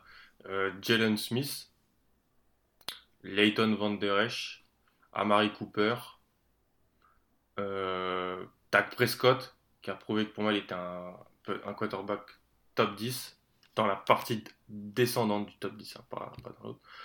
Euh, Zach Martin peut-être? Zach Martin, Lyle Collins, peut-être. Euh, plus Tyron Smith malheureusement, qui n'est plus euh, un top 3 left tackle, je pense. Hein. et il y avait, bah, il y avait, il y avait Travis Frederick et Byron Jones qui sont plus dans l'effectif. Des Marcus Lawrence peut-être. J'ai pas suivi et peut-être Ezekiel, enfin et la et la question Ezekiel hmm. Des Marcus Lawrence, ouais. Ouais. Il est peut-être surpayé, mais c'est un très solide edge. Alors, si j'ai demandé ça, c'est que quand on fait cette liste, et c'est mon inquiétude avec les Cowboys, ça penche quand même sévèrement vers l'attaque. Sévèrement. C'est-à-dire qu'il y a trois mm. joueurs qu'on pourrait dire, euh, voilà, les Américains aiment bien utiliser cette expression blue chip players, tu vois, les joueurs sur lesquels on, peut se, reposer. Euh, et moi, c'est ça qui me fait assez peur. Je, encore une fois, j'utilise toujours cette stat, euh, celle des snaps qui, qui reviennent. Les, les Cowboys sont 30e 30e. Hmm. Il y a très il y a 5 starters qui sont potentiellement de retour. Et moi, ça me fait très très peur quand par exemple tu as perdu. Alors, c'est mon ami, on a perdu Robert Quinn, mais euh, Robert Quinn était le leader au niveau des sacs, par exemple. Très bonne saison, il a, tu vois, une vraie, vraie bonne saison. Profitant bien sûr euh, du fait que Demarcus Lawrence avait plus de pression, euh, enfin, était plus, peut-être plus surveillé, etc. Bref, passons. j'ai là où je suis pas Enfin, si j'ai des inquiétudes sur l'attaque, j'ai surtout peur par rapport à l'incapacité de la défense, alors que c'est c'est sur ça qu'a été vendu quand même les euh, sur ça qu'ont été vendus les Cowboys ces dernières années. Jeu au sol, grosse défense, Prescott qui fait des coups. J'ai un peu peur que l'ADN de l'équipe a été un petit peu génétiquement modifié et qu'on n'a plus hmm. vraiment les réponses en défense. Le backfield défensif, tu l'as dit, il y a peut-être eu l'arrivée de Clinton Dix, mais moi j'ai un peu peur au niveau des, du poste de corner. Byron Jones, c'est un excellent corner comment tu vas le remplacer T'as sélectionné Trevon Dix, ok, enfin, tu vois, bien sûr, je te rejoins sur pas mal de points, mais vu que là, on joue vraiment sur, euh, on est sur un niveau d'excellence sur 2020, ouais, sur le 2020 maintenant. On, ça joue à très peu entre toutes ces équipes dont on parle. Je suis vraiment inquiet sur la capacité de cette défense à pas, pas forcément répondre toujours présente. Et puis, je veux pas tomber dans l'analyse, euh, l'analyse de bar PMU, même si les bar PMU parlent pas de NFL. Bref, bah les Cowboys depuis 2016 c'est 6-17 contre les bilans positifs, euh, contre les équipes au bilan positif, et c'est 5-13 contre les équipes à plus de 10 victoires. 5-13. Enfin, je veux dire, ils sont pas bons contre les équipes à plus de 10, euh, contre les, le, et ça on le sait en fait, les, les, les Cowboys c'est un géant de papier qui écrase euh, les petites équipes et qui a plus de mal contre, contre les grosses. Et je me dis que là où, bien sûr, Jason Garrett mérite, mérite d'être critiqué pour ses résultats par rapport à sa, fait qu'il est extrêmement frileux dans certaines prises de décision, c'est pas le c'est pas son seul fait. C'est pas son seul fait d'avoir une, incapacité à battre les grosses équipes. Donc globalement j'ai l'impression que ça pourra être ces Cowboys. Peut-être qu'ils finiront la saison régulière devant les 49ers ou les Saints mais j'ai du mal à les voir battre une de ces deux équipes dans un affrontement de playoffs. Ouais c'est vrai que ils ont pas ils ont pas de marqué victoire euh, comme disent les Américains, euh, victoire qui compte, euh, voilà, qui, montre que qui sont qui sont assez, ouais, rien que l'année dernière, c'est hyper décevant. Enfin, franchement, ils n'arrivent pas à gagner la division face à des Eagles qui étaient dans un état de blessure. alors qu'ils n'ont pas eu trop de blessures l'année passée, franchement, les, les Cowboys. C'est de la sous-performance individuelle, match après match. Donc, mais il sous-performe depuis combien d'années on va, on, va, on va mettre les pieds dans le plat. Sous... J'ai vu des tweets sur ça, tu vois, quand je préparais l'émission, puis même, même euh, ça fait longtemps que je vois ce genre de tweets qui se demandent si c'est pas sur les 3-4 dernières années l'équipe qui sous-performe le plus ces Cowboys. Si, depuis la deuxième année de Prescott, parce que la première année de Prescott, c'est la super surprise. Romo se blesse en pré-saison, Prescott est là, c'est son rookie de, de, de Elliott, et ils vont en playoff, ils perdent. Euh, au divisional contre les Packers sur la passe de, de Rodgers de folie là, le long de la ligne. Et après, depuis là, ils ont été une fois en playoff et ils ont perdu contre les Rams. Donc ouais. ouais, oui, ça sous-performe en termes de talent. Oui, je suis d'accord. Ils avaient, tout le monde disait, ah, ils ont la meilleure ligne, euh, ils ont Zeke, ils ont, euh, ils ont, ah, ils ont été récupérés à Mary Cooper. ouais, non, non, ça sous-performe, mais moi, je, j'espère que ça va pas ça va pas sous-performer plus sous-performer cette année. Je me dis qu'il peut y avoir un déclic. Nouveau coaching staff. Chris Richard reste du côté de la défense avec Mike Nolan qui vient des Saints. Euh, donc, Ouais, j'ai assez espoir qu'en fait que il y ait peut-être un déclic. En fait, c'est pour moi c'est mental. Et en plus, on dit ça, euh, je suis à, 10 000 km de, Dallas et je suis pas en contact avec Jerry Jones. Mais euh, pour moi, ils ont, ils ont tout pour, pour y arriver. Après, il faut voir, ils ont aussi, je te laisserai ensuite, un calendrier assez compliqué. Ils vont à Seattle, à Baltimore. Ils jouent les 49ers à la maison, deux fois les Eagles, aux Rams, aux Vikings. C'est pas un calendrier hyper, hyper facile. Donc, il faudra, faudra voir. Comme les Eagles, les, les, équipes de la NFC Est ont le calendrier le plus, les plus difficiles euh, de la liste. Puis, puis on, on, parle beaucoup, on cite beaucoup son nom, mais Dak Prescott, il reste quand même sur un, un flou artistique en ce moment, un imbroglio assez incroyable où enfin il n'y a toujours pas de contrat signé, etc. Enfin, comment il va revenir? Déjà qu'on n'a aucune idée de comment va se dérouler cette saison. En plus, pour un Prescott qui a eu, qui est en négociation depuis quoi? Depuis un an maintenant presque. Euh, il y a cette question-là qui se pose aussi. Donc, bref, j'ai l'impression que, alors c'est facile, j'ai l'impression de dire ça pour toutes les équipes, mais eux, c'est vraiment l'année où il faut performer cette année-là. Et je me demande si on dit ça dans le discours, mais en réalité, c'était pas déjà l'année dernière où il fallait faire ça. Hmm. Parce que l'année dernière, tu avais toujours les Byron Jones, t'avais, enfin bref. C'était ouvert la division l'année dernière. C'était ouvert. Et ensuite, tu aurais pu recevoir les Seahawks au premier tour des playoffs. Et là, ils auraient, pu faire quelque chose. Ils les avaient battus l'année d'avant. Les Seahawks au, premier tour des playoffs. Mm. Ensuite, avant, t'as les paires de Rams. Euh... oui, oui, non, mais je suis. Non, mais plus tu me parles, plus tu me fais douter. Et c'est d'ailleurs un match, tu vois, on, revient sur le match de Seahawks, qui est un peu. Euh, euh, si on écarte le match Cowboys, tu l'as dit, c'est un peu particulier euh, le match Cowboys-Packers. Le match des Seahawks, ils le gagnent Cowboys Stadium, ils sont pas loin de le perdre celui-là quand même. Enfin, il y a des moments ils le où. gagnent parce que les Seahawks le perdent. Ouais. Je suis d'accord, je, suis d'accord avec ça. En fait, j'ai pas la substance de cette. Alors, on va me dire, c'est bizarre pour un mec qui a défendu Tampa il y a, il y a 3 minutes 30 de dire que hmm. t'as pas la substance dans les grands matchs euh, du côté des euh, du côté des Cowboys, mais au moins avec les Buccaneers, je peux me dire que déjà c'est une équipe qui a jamais été mise dans cette position-là. C'est-à-dire que c'est déjà une première différence. C'est-à-dire que pas pu le voir. T'as pas pu le voir. Tu vois, tu peux pas dire qu'ils sont pas capables de le faire. C'est juste que t'as pas pu, tu mm. l'as pas vu encore. Puis t'as Brady, t'as Bruce Arians, t'as un coaching staff d'expérience, t'as voilà, t'as le GOAT. Enfin bref, t'as des trucs. Les mm. Cowboys ont été mis dans cette situation-là. Et c'est quoi la victoire marquante des Cowboys? C'est leur, euh, c'est leur Thursday night contre les Saints justement et gagnent 13 à 10. Enfin, c'est quand même ah faible. c'est faible pour une équipe avec si peu de talent qui est souvent euh, mise au premier plan. Moi, je trouve ça extrêmement faible. Après, encore une fois, hein, j'ai classe très haut les Cowboys. J'ai les Cowboys euh, comme euh, dans le top 3 des poursuivants, dans le top 3 non, des favoris. C'est juste que je vois je vois peut-être plus ce qu'on leur prête comme crédit à, l'heure actuelle. Enfin, j'ai hmm. pu j'ai pas j'ai pas eu ces dernières années assez de preuves pour continuer à leur renouveler ma confiance. Hmm. Et c'est j'entends j'entends très bien. Ça va être très intéressant de voir euh, ils vont avoir besoin aussi que parce que là ils ont laissé partir des joueurs à des postes clés parce qu'ils pouvaient pas payer tout le monde malheureusement, on va dire, le contrat de Zeke Elliott. Ah, running back Alan. non, mais. Et en plus, en fait, c'est même pas là, c'est que vu que tu l'as sélectionné si haut, t'es obligé de le payer, en fait.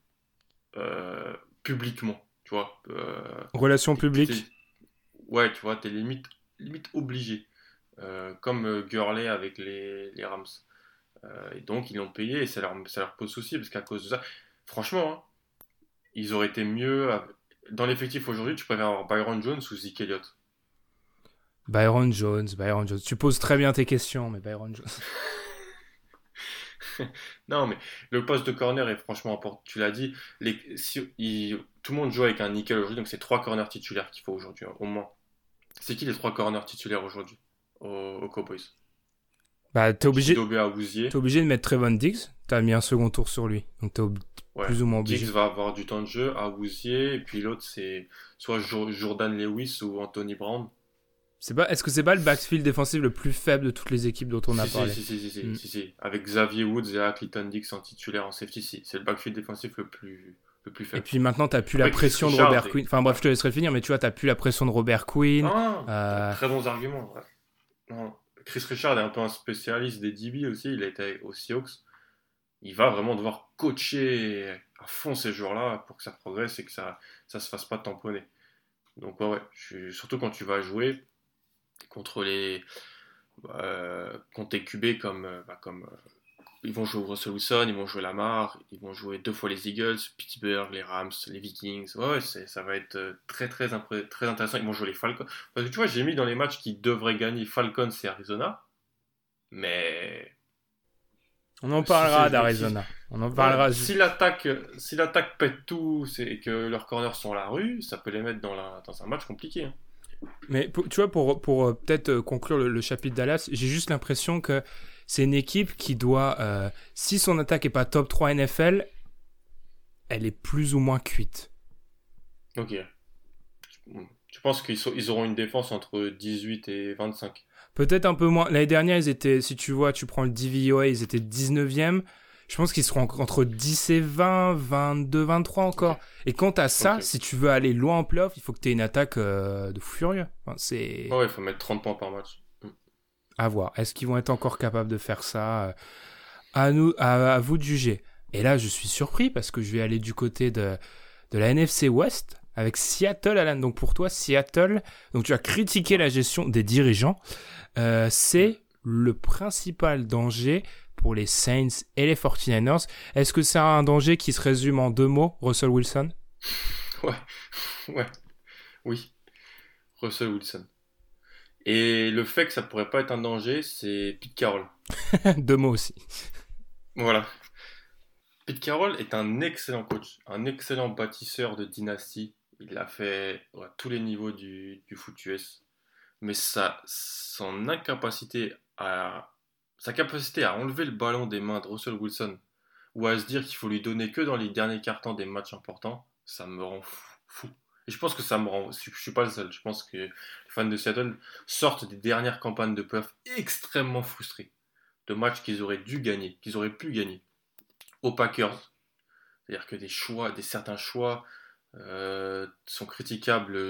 la première mi-temps, comment ils gèrent leur attaque, c'est critiquable ce qui fait qu'ils sont menés de, de 14 points, je crois contre les Cowboys il y a deux ans. Tu l'as dit, c'était pas fou furieux du côté des Cowboys, ils auraient pu gagner, mais non, ils ont préféré donner la balle à Chris Carson pendant 50, 50 fois pendant le match. Donc je me dis juste, je me dis juste qu'ils ont, ils ont Russell Wilson, ils ont perdu des joueurs, euh, ils ont perdu Jadavian Clowney, ils ont perdu des joueurs de leur défense un petit peu, peut-être pas hyper importants, mais des joueurs de rotation, quoi, Ziggy Quinton Jefferson. Si tu regardes du côté des arrivées, c'est maigre. Euh, Bruce Ervin, comeback du côté de, des Seahawks. Mon pote Philippe Dorset, cible longue pour, pour, pour, pour Russell Wilson, Greg Olsen. Euh, ils ont pris Carlos Hyde, jamais assez de running back. Dorset qui choisit, juste euh, Dorset qui choisit quand même extrêmement bien ses équipes. Hein, parce qu'il jamais. Euh, bref. Oui, c'est vrai. Il avait été tradé, il n'avait pas choisi d'aller à New England, mais il avait re-signé. Il avait re-signé à New England, donc, donc il avait choisi. Après, voilà, ils ont, draft... ils ont drafté ce qu'ils ont drafté, c'est-à-dire que c'est toujours une équipe qui va drafter. Elle s'en fiche de ce que pensent les autres. Il n'en a rien à faire d'être critiqué par la draft et dire oh, nous on veut ce joueur-là, il va se faire ça pour nous. Donc c'est pour ça qu'ils ont pris Jordan Brooks. Là, il reste un problème. Ils ont envoyé des billes, BJ fini, euh, Brandon Shell, Strick Ogbuy. Ils ont viré DJ Fluker et George Font. Euh, ils ont plus Josh Gordon. On ne sait pas ce qui va se passer avec Josh Gordon non plus du côté de l'attaque. Je me dis, il y a Russell Wilson, qui est un top 3 QB NFL. Il y a DK Metcalf en année 2, Tyler Lockett. La défense, elle s'améliore par rapport. J'avais parlé dans, certains épisodes qu'il y avait eu un. Russell Wilson avait masqué la mini reconstruction du côté des, des Seahawks. Là, il y a des joueurs qui, qui montent dans cette défense quand même. Shaquille Griffin, Flowers, l'autre corner, ils ont, ils ont tradé pour euh, Quinton Dunbar. Alors, je sais pas euh, dans quel état il va être Quinton Dunbar, parce que c'est lui qui était avec DeAndre Baker, je crois, en Floride. Euh, Ce qui va être libre de ses mouvements déjà. oui, c'est ça, oui, ça le gang des postiches. Hein. mais il y a des coins de Diggs qui va être là pour aider un peu cette défense. Et je me dis, je me dis qu'ils seront là. Ils sont toujours là en fait. Ils sont toujours là les Seahawks. Et il y a Russell Wilson. Il a 31 ans. Il est toujours dans son prime. C'est le meilleur joueur euh, de, de, ce qu'on a parlé depuis le début du podcast. Donc rien que pour ça, en tant que, avec ma vision très QB centrée, eh bien je dis que c'est eux qui peuvent euh, battre les 49ers, ils l'ont fait. Mm. Et ils avaient perdu contre les Saints à la maison l'an passé contre Teddy Bridgewater, mais je pense qu'ils peuvent aussi battre les Saints sur un, match. Alors, tu dit beaucoup de choses. Euh, je te rejoins sur un truc. Je pense déjà que je parlais, euh, je parlais de la stabilité des, Packers. Ça reste quand même. J'avais, j'avais relevé cette stat. Euh, les Seahawks, ça va toujours en playoff. Les Seahawks, t'as l'impression, chaque année, tu te dis, mais c'est construit de briquet de broc et ça va toujours en playoff. Et souvent, ça gagne un match. Ce qui fait que si tu réfléchis notre problème comme euh, l'équipe la plus dangereuse, tu te dis qu'ils vont probablement jouer peut-être les Saints et les 49ers si c'est une saison euh, classique des, des, des Seahawks. T'as bien sûr renommé l'argument Russell Wilson, c'est ce qui forcément les fait que leur, euh, leur cote est un petit peu surévaluée peut-être dans ce classement-là, parce que c'est le meilleur quarterback NFC, c'est le deuxième meilleur quarterback de la NFL, donc forcément, je balance, tu vois là je balance des takes. Euh, c'est, euh, oh, je suis d'accord avec toi. Forcément, il y a des arguments. T'as parlé du, t'as parlé du groupe de receveurs, ça reste quand même, tu vois, t'as cité Tyler Lockett, DJ euh, DK Metcalf, pardon, pas DJ Metcalf, DK Metcalf, ça reste quand même derrière, ça reste un peu faible, tu vois. Ils ont pas signé Paul Richardson. Enfin, ça manque peut-être un peu de quelques billes. Il y a toujours euh, poste tight euh, Enfin, j'ai l'impression qu'on a. C'est un poste que depuis que je suis la NFL n'a jamais été vraiment dominant du côté. Même s'il y a eu l'interlude Jimmy Graham. Enfin bref, passons. Ils ont pris Greg Olsen. Ouais, mais tu vois, est-ce que c'est vraiment. Enfin bref.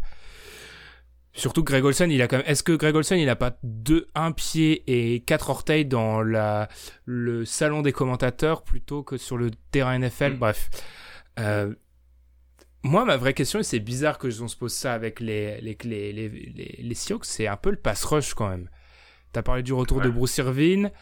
Euh, alors, Jadevon Clooney et enfin, c'est un peu Scotty Pippen euh, dans The Last Dance. Tu sais pas, il est à où? En fait, personne sait où est Jadevon Clooney. Mais ce qui est sûr, c'est qu'il est pour l'instant pas à Seattle et on a l'impression que les négociations étaient brisées. Donc Ziggy Ansah aussi. Ziggy Ansah aussi.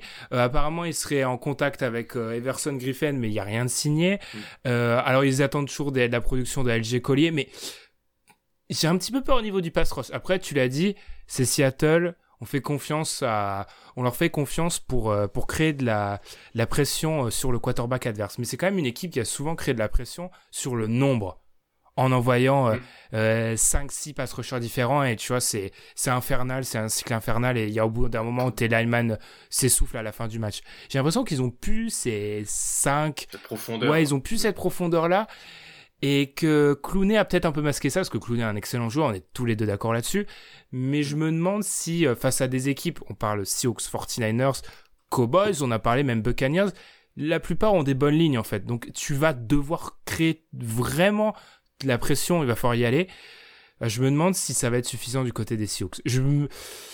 J'ai envie de les placer haut, mais je me dis, est-ce qu'à un moment, et c'est quand même, ça serait l'ironie de l'histoire, est-ce que c'est pas leur défense qui va leur faire défaut? Ah mais je pense que depuis trois ans, l'attaque est meilleure que la défense. Hein. Et l'attaque, elle est même pas à son paroxysme, elle est pas beaucoup dit ça, elle ça pourrait être encore plus tranchant, encore plus dévastateur si. Après, c'est est-ce que Russell Wilson est un, est un joueur qui est capable de jouer dans, oui, avec beaucoup de passes et moins de play action? Je sais pas. Je pense. C'est un excellent QB NFL. Je suis d'accord avec toi sur la ligne. Ouais. En fait, c'est ils ont perdu en termes de talent avec euh, Javon Clooney, mais ils ont perdu en termes de rotation aussi. Ouais c'est con, mais c'est souvent, c'est genre pas connu, hein, mais Quinton Jefferson, on le voyait souvent avec les Seahawks, il faisait des bonnes choses. Bon, Ziggy Ansah, il est plus trop performant malheureusement. Ils ont perdu, ils ont perdu voilà en termes de nombre. Ça va être, euh, ils auront besoin, comme beaucoup d'équipes on est en effet, la draft est plus importante que dans d'autres sports, de que leurs joueurs draftés fonctionnent. LJ Collier premier tour l'an passé, Daryl Taylor deuxième tour cette année. Il va falloir que ces joueurs-là rentre dans la rotation d'emblée. Puis tu vois, quand, euh, quand, on, quand on parle de, solutions comme peut-être ramener euh, le fantôme de Clay Matthews, moi ça me rassure pas vraiment. Enfin, c'est pas. Ouais, non. C'est pas des. Pour une rotation et encore, enfin, c'est pas des noms qui sont vraiment rassurants pour une équipe qui a ces, qui a ces intentions-là. Après, je vais passer comme le monsieur négativité de ce podcast, c'est juste. J'aime bien pointer du doigt la, la, petite faiblesse à chaque fois et je pense que ouais peut-être cette ligne défensive pourrait pourrait pourrait faire défaut. Après, je parle à Alan PFF, donc la couverture est plus importante que le pass rush. Euh, c'est un des 12 commandements de, de, de, PFF que je vous invite à, aller lire. Euh, donc, ouais, ouais, ouais, ouais. C'est en fait c'est bête hein, mais même sans être euh, QB centré, as quand même tu te dis Russell Wilson, euh, tu l'as dit, il a battu les 49ers quand même sur un match en prime time où euh, et, et, où par contre c'est là où ça fait un petit peu mal, Clooney est stratosphérique. Clooney marche sur l'eau. Ouais. Ouais, Clooney incroyable. Clooney c'est pas dans les stades de sac et tout ça qui te qui, qui où tu vois son véritable impact c'est parce qu'il a toujours deux mecs sur lui en fait, donc c'est difficile d'aller sur le QB, mais c'est juste dans le, en fait qu'il est, il casse le jeu en fait, il casse la première ou la deuxième option parce que parce qu'il brise la poche d'un coup, ou il te et ouais, il va vraiment manquer manquer aux, Seahawks euh, sur ce sur ce plan-là.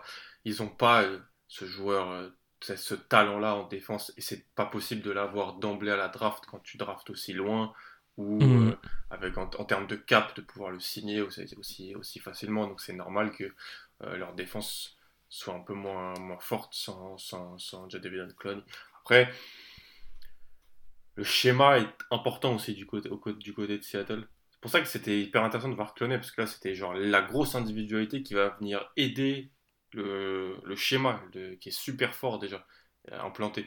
Euh, donc là, ça va être un peu, un peu intéressant. Il reste avec Bobby Wagner et tout ça très très très très solide en défense au, milieu, la colonne vertébrale, l'intérieur de la ligne, les linebackers, les postes de safety, c'est un peu, c'est sûr du côté de, de, Seattle. Donc euh, à voir. Mais je, ouais, je parie pas contre Russell Wilson. Alors pour euh, peut-être avancer, ce qu'on s'approche de, de l'heure et demie et on n'a pas encore parlé des poursuivants. Alan, résume du coup ton top 5 des, euh, euh, des favoris pour accrocher cette troisième place du côté de la, de la NFC. Ouais. Seahawks en numéro 1, les Dallas Cowboys en 2, les Buccaneers en 3, les Eagles de Philadelphie en 4 et les Packers de Green Bay en 5. Ok, je vais aller dans l'autre sens. Packers dernier, Eagles, on se rejoint là-dessus. Packers, Packers 5, Eagles 4. Euh, ensuite, j'avais Cowboys 3, Seattle 2, Buccaneers 1. Ce qui fait qu'en gros, si, on, si on associe nos deux classements, bah, ça serait plutôt Seattle, le vrai danger. Ce qui est, ce qui est quand même logique, parce qu'on parle quand même d'une équipe qui passe euh, à un cheveu d'avoir l'avantage du terrain sur, euh, sur toute la campagne en, en NFC. C'est pas, pas quand mm. même dénué de sens. Il nous reste quelques équipes à aborder, Alan, dans ce long portrait de, de la NFC. Les équipes que tu as voulu mettre parmi les, les poursuivants. Alors, on en a un petit peu parlé comment tu définirais un peu plus ce, chapeau des poursuivants? C'est-à-dire, on est sur des équipes qui, euh, si elles retrouvent, tu parlais d'équipes en fin de cycle, si elles retrouvent le, mojo ou si elles continuent leur progression, pourraient se mêler à la lutte. C'est ça? Ouais, ouais, c'est ça exactement. Équipe qui, qui peut être sur un fin de cycle, mais est-ce que le fin de cycle, est-ce que le fin, ils peuvent repousser un petit peu ce, ce fin de cycle? Je pense aux Falcons.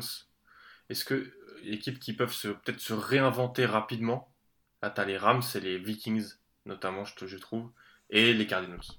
Alors, qui sont hmm. difficilement plaçables, je trouve. Eh ben, tu as cité les, quatre équipes dans, dans, ce chapeau Falcons, Rams, Vikings, Cardinals. Euh, allez, on va commencer par la, la sensation de l'intersaison les Cardinals. T'as un peu du mal à les placer, tiens. Parle-nous de ça, justement auteur du meilleur trade de tous les temps. Ah, carrément.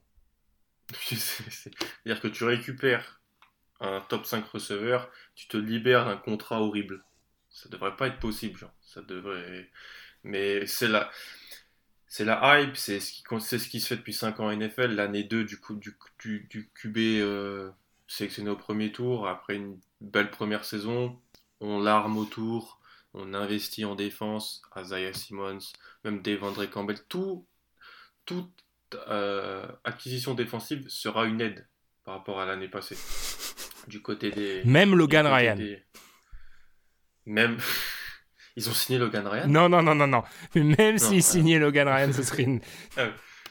Ah non, euh, voilà, de la progression euh, inhérente de, parce qu'ils avaient drafté d'autres joueurs de leur, en défense l'an passé qui doivent progresser. Il y a toujours Buda Baker, Pat Pitt, euh, qui est peut-être plus un QB, un corner top 3, mais qui reste mm. un joueur très solide à une position où fort, des joueurs solides. Et en fait, ça va dépendre de Kyler Murray. Si Kyler Murray, t'en as qui disent qu'il va faire une saison d'une top 5 MVP, bah, s'il fait une saison top 5 MVP, et même, en étant dans une division très difficile, ils vont, réussir à gratter des matchs. Alors, tu as dit pas mal de choses, c'est vrai, je te, rejoins sur la défense. Moi, ce qui m'a. J'avoue que les Cardinals, pour un peu faire mon vilain petit canard, j'ai limite hésité à les mettre dans le queue de peloton. Mais non. Euh, je vais rejoindre ce qui est dit souvent euh, par rapport euh, à certains analystes NFL, c'est qu'on est souvent un peu un an trop tôt dans la hype. Par exemple, on mm. parle souvent de cette attaque incroyable.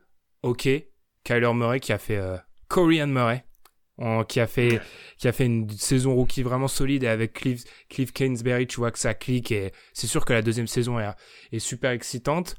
Euh, alors après, je vais pas encore euh, casser euh, et jeter par la fenêtre les totems, mais Larry Fitzgerald, c'est plus prime Larry Fitzgerald, je veux dire. C'est-à-dire que autant je pense que c'est super important pour un jeune quarterback parce que tu te dis le mec, tu lui lances la balle, elle sera attrapée. Autant c'est pas là, c'est pas. Enfin bref, tu vois ce que je veux dire. Euh, alors bien sûr, DeAndre Hopkins, je suis dans le train Hopkins depuis la première heure, donc forcément que je vais pas dire que c'est c'est pas le mec va pas totalement transfigurer cette attaque. Il va le faire selon moi. Mais je pense qu'en fait, on se pavane peut-être un peu trop sur les cibles de la fameuse attaque incroyable. Même si euh, c'est un gros, un corps de receveur très très fort. Moi, c'est encore une fois la peur de de cette euh, de cette défense parce que si on dit, tu, tu l'as dit, on peut même partir de, de, de ce postulat-là. Kyler Murray joue comme un top 5 MVP, ils ont une, une attaque top 5. Il faut que la, la défense soit où pour qu'il soit crédible? Faut que la, la, la, défense soit dans la première moitié des NFL Un petit peu... Ah, entre 15 et 20. Ouais. Je suis même pas... Parce que tu vois, Isaiah Simmons, il est bien gentil, tu l'as dit, il y a eu des joueurs draftés, etc. Mais Isaiah Simmons, il peut jouer partout, mais il n'y a pas 12 Isaiah Simmons. Enfin, non, non, non. Puis il faut, s'il joue partout, il faut aussi qu'il joue, qu'il soit élite à quelque chose, quelque chose, ça sera déjà excellent. Totalement. Ça, on sait, on en, on parlera peut-être un jour. On sait que c'est une de tes préoccupations avec les joueurs un petit peu couteau suisse comme ça. Je me dis juste, il faut leur laisser un peu de temps. Je pense qu'il y a les, les bonnes pièces. Peut-être une autre intersaison, une autre intersaison où on va aller rajouter de la ligne, une autre intersaison mm. où on va aller compléter un peu cette défense. Et là, oui, à l'intersaison 2021, je vous dirais, ok, les Cardinals, je crois en eux comme un, un, potentiel épouvantail en, en, NFC. Mais là, j'ai juste l'impression que c'est, trop tôt, quoi. Ouais, ouais. Ouais, ouais, c'est tôt. Après, ça suit les modèles. Tu as eu des, des, des, équipes en année 2 de contrat rookie QB qui ont réussi à le faire. Donc, euh, après, les situations sont bien différentes. La défense n'est pas la même que celle des Ravens, par exemple. La, défense est pas, et et, et, Kyler Murray est fort, mais c'est pas Patrick Mahomes.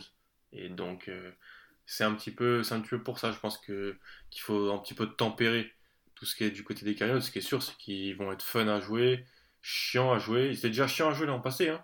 Ah, sur la fin. début de saison, mm. même contre les Ravens en début de saison. Ouais, ouais, ouais, ouais, Ils, peuvent, ils, peuvent embêter. Ils ont embêté les 49ers aussi. Euh, dans un match du jeudi soir. on parle des Lions, on parlait des Lions, le, match d'ouverture il va en prolongation, etc. C'est un casse-tête pour les Lions. Oui, ils sont à moins 14 et puis Murray les ramène. Donc, euh, ils sont vraiment ils sont chiants. Après, ça va être voilà, la, la, la progression des, du deuxième receveur, Christian Kirk, Andy Isabella, sur qui ils ont investi un deuxième tour l'an passé. Voilà. Dans un système euh, qui s'est posé Air Red ou bah, en personnel 10, quoi. Toujours 4 receveurs, un running back il faut, pas, il faut que, euh, sachant que Fitzgerald sera dans le slot et Hopkins un peu partout, bah, il faut qu'il y ait deux autres receveurs qui soient quand même des cibles sûres pour Kyler Murray. Et voilà. Mmh, ouais, mais totalement ce que tu as dit. Puis même la division, enfin, c'est, n'importe quoi cette division. Tu as quatre équipes qui peuvent potentiellement être en playoff. C'est-à-dire, c'est quand même incroyable. Ça, il n'y a aucune division, même dans l'histoire. Enfin, j'ai pas sensation dans l'histoire récente d'avoir vu une division tu peux vraiment dire, tu peux dire que quatre équipes, non, j'irai même plus loin. Pas seulement quatre équipes peuvent aller. Peut-être que, allez, je m'enflamme. J'ai cassé les Cardinals et maintenant je m'enflamme, mais c'est quatre équipes qui peuvent peut-être faire un petit peu de bruit en playoff. C'est rare d'avoir ça. C'est très très très rare d'avoir ça. Ouais, super. Donc euh, à voir si ça va pas les, les plomber. Et tu pouvais T'avais aussi ça dans la AFC Sud, mais c'était parce qu'en fait personne n'était bon. Ouais, c'est ça, c'est ça, tu vois. Ah, un petit truc qui pourrait jouer contre les, les Cardinals, tu vois. C'est ça, et puis c'est surtout on en parlait euh, par rapport à la, à la, la FC. En NFC, tu as des clients qu'il faut passer dans le groupe des, des favoris. C'est des vrais clients, tu vois. Bien sûr, j'ai pinaillé sur toutes ces équipes, mais il faut aller se les farcir, les Cowboys, les Eagles, les Packers, etc. C'est des vrais clients. Ce qui pourrait d'ailleurs être un avantage, parce que peut-être que les Cardinals seront une bonne équipe cette année, mais du fait de leur division et de la, la conférence, vont pas avoir un bon bilan, donc vont pouvoir se renforcer mieux grâce à la draft, etc. Donc ça peut, ça peut avoir un, bon aspect pour eux. Euh, bah, Alan, je pense que c'est un peu logique, à part si tu as quelque chose à rajouter. On reste dans, la, on reste dans la même division. On va parler des, des Los Angeles Rams. Euh, équipe fascinante quand même pire maillot. Ah, je trouve qu'ils se, je trouve qu'ils se sont fait un peu descendre juste parce que c'était. J'ai l'impression que c'est là. J'ai l'impression que jamais, personne n'est jamais content des maillots qui sortent. C'est vrai, c'est vrai, c'est vrai. Honnêtement. Il y a des trucs un peu bizarres dessus. Honnêtement, tu vois, on est aussi fan de NBA. Je peux te dire qu'il y a des quand même des, il y a des, il y a des trucs horribles qui sortent en NBA. Je trouve que les nouveaux NFL, ils sont un petit peu moins. Euh, ils sont... Pas, ouais, ouais tu vois, ils, ils, respectent un peu plus. Bon, peut-être parce qu'il y a moins de maillots dans l'état, mais bref, passons. Euh, ouais, les Rams, je disais, équipe fascinante parce que tu as l'impression que leur destin se joue sur quoi? Sur 12, euh, 12 euh, jambes? C'est-à-dire qu'en gros, ils ont 6 joueurs et si un tombe, c'est fini? Ouais. C'est une prise de risque folle, quoi. Ce qu'ils ont fait. Ce qu'ils ont fait. Des erreurs. Alors, au moins, eux, quand ils font une erreur, ils l'assument très vite. Hein. Ah bah. C'est-à-dire, Todd Gurley, ça a été très vite assumé. Hein, de, euh, c'est-à-dire que on te veut plus et t'es plus là. Euh, moi, je les mets dans les poursuivants parce que John McVeigh. L'an passé, ils sont pas bons. Ils gagnent 8, 7 matchs, 8 matchs? Non, ils sont, non, ils sont limite, ils gagnent 9 matchs, non? 9-7 Non, non, non, je crois qu'ils, je crois qu'ils finissent à 8. Alors, recherche en direct, mais je crois qu'ils finissent à 8. Ouais, ils sont soit en 8-8, soit en 9-7. Euh, avec un Jared Goff en régression, Todd Gurley plus à son niveau. 9-7, euh, non, t'as raison, 9-7, 9-7. Ouais. parce qu'ils ils ont, ils ont le problème d'être dans une division où les deux sont à plus de 10, les deux autres. Donc, euh, ah ouais. Ils gagnent 9 matchs, quoi. Ils gagnent 9 matchs. Euh, et franchement, c'est parce que c'est le job de Sean McVay. C'est le job de Sean, de, Je te coupe. Est-ce que tu es d'accord avec ça? Parce que beaucoup ont dit le, le, début de saison un peu poussif, c'est la faute de McVay qui avait été un petit peu, voilà la matrice McVeigh qui a été qui avait été déconstruite par Belichick et du coup il a pas su se réinventer. Il y a eu il y a eu beaucoup cette voilà cette narrative là, sur le début. Sur, le début, et ce qui sort, c'est qu'il a un peu changé sur la fin de saison et que là, il, il a beaucoup travaillé dans l'intersaison. Comment changer un petit peu euh, euh, son attaque. Changer, parce que c'est vrai que l'attaque de McVeigh, en termes de personnel, c'est toujours la même chose. C'est trois receveurs, un running back, un tight end, euh, beaucoup de formations resserrées, collées, où ça part un peu de partout, la balle sort vite, tout ça. C'est vrai que si tu, si tu, tu, comprends ça, tu peux plus facilement te défendre. En fait, il a aussi pour moi euh, régressé, et c'est la défense a un peu régressé. Ils avaient, en fait, ils ont perdu des joueurs. Ils avaient perdu Sou, là ils ont perdu Fowler en plus. Euh, ils, ils, ont perdu Corey Littleton mmh. c'était, au printemps aussi. Jalen Ramsey est venu, ils ont perdu Akip Talib, Marcus Peters. Ils avaient perdu la Marcus Joyner aussi tu, fais, tu fais, tu fais, tu, avec tout ce qu'ils perdent, tu fais une défense de, de pro bowler. C'est, c'est. Ouais. Tu vois, ils ont perdu, ils ont perdu beaucoup de joueurs qui font que il y a besoin que, et en même temps, ils ont pour améliorer le niveau de l'équipe, ils ont pas lancé des premiers tours pour des, des joueurs déjà là. C'est-à-dire que les, ils ont ils n'ont pas récupéré assez de joueurs qu'ils en ont perdu. Et là, et là où ils auraient dû avoir des premiers tours ou des deuxième tours pour essayer de drafter pour remplacer, bah là, ils n'en ont pas trop eu. Ils en ont drafté un peu, des, ils en des joueurs, mais la défense, elle a, pris un coup. Donc, la défense a pris un coup en termes de personnel et Jared Goff n'était pas bon, tout simplement. Ouais, enfin, on, l'a dit, ça vient tout simplement du fait qu'ils ont signé très cher d'Aaron Donald, des Jared Goff, il y a eu Gurley qui a été depuis euh, limogé, il y avait Cooks, Cooks, etc. Ce qui fait que bah au bout d'un moment, euh, c'est un peu une gestion de quelqu'un qui sait pas jouer à Madden et qui du coup se retrouve avec 5 joueurs surpayés et ensuite c'est un peu la, la Bérésina. Ils ont retrouvé Michael Brokers aussi qui a qui aurait dû signer au Ravens, qui l'a pas fait. Question au niveau de sa cheville, etc. Et du coup, il revient. À quel point il peut revenir? Enfin, tu vois, cette question se pose. Euh, parce que s'il a pas signé au Ravens, est-ce qu'il est vraiment. Enfin, bref. Ouais, moi je trouve ça, je trouve vraiment les, les Rams fascinants parce que c'est, je pense, c'est probablement l'équipe pour laquelle le boulot de coaching est le plus important. Parce que tu vas devoir vraiment faire, faire euh, fonctionner des.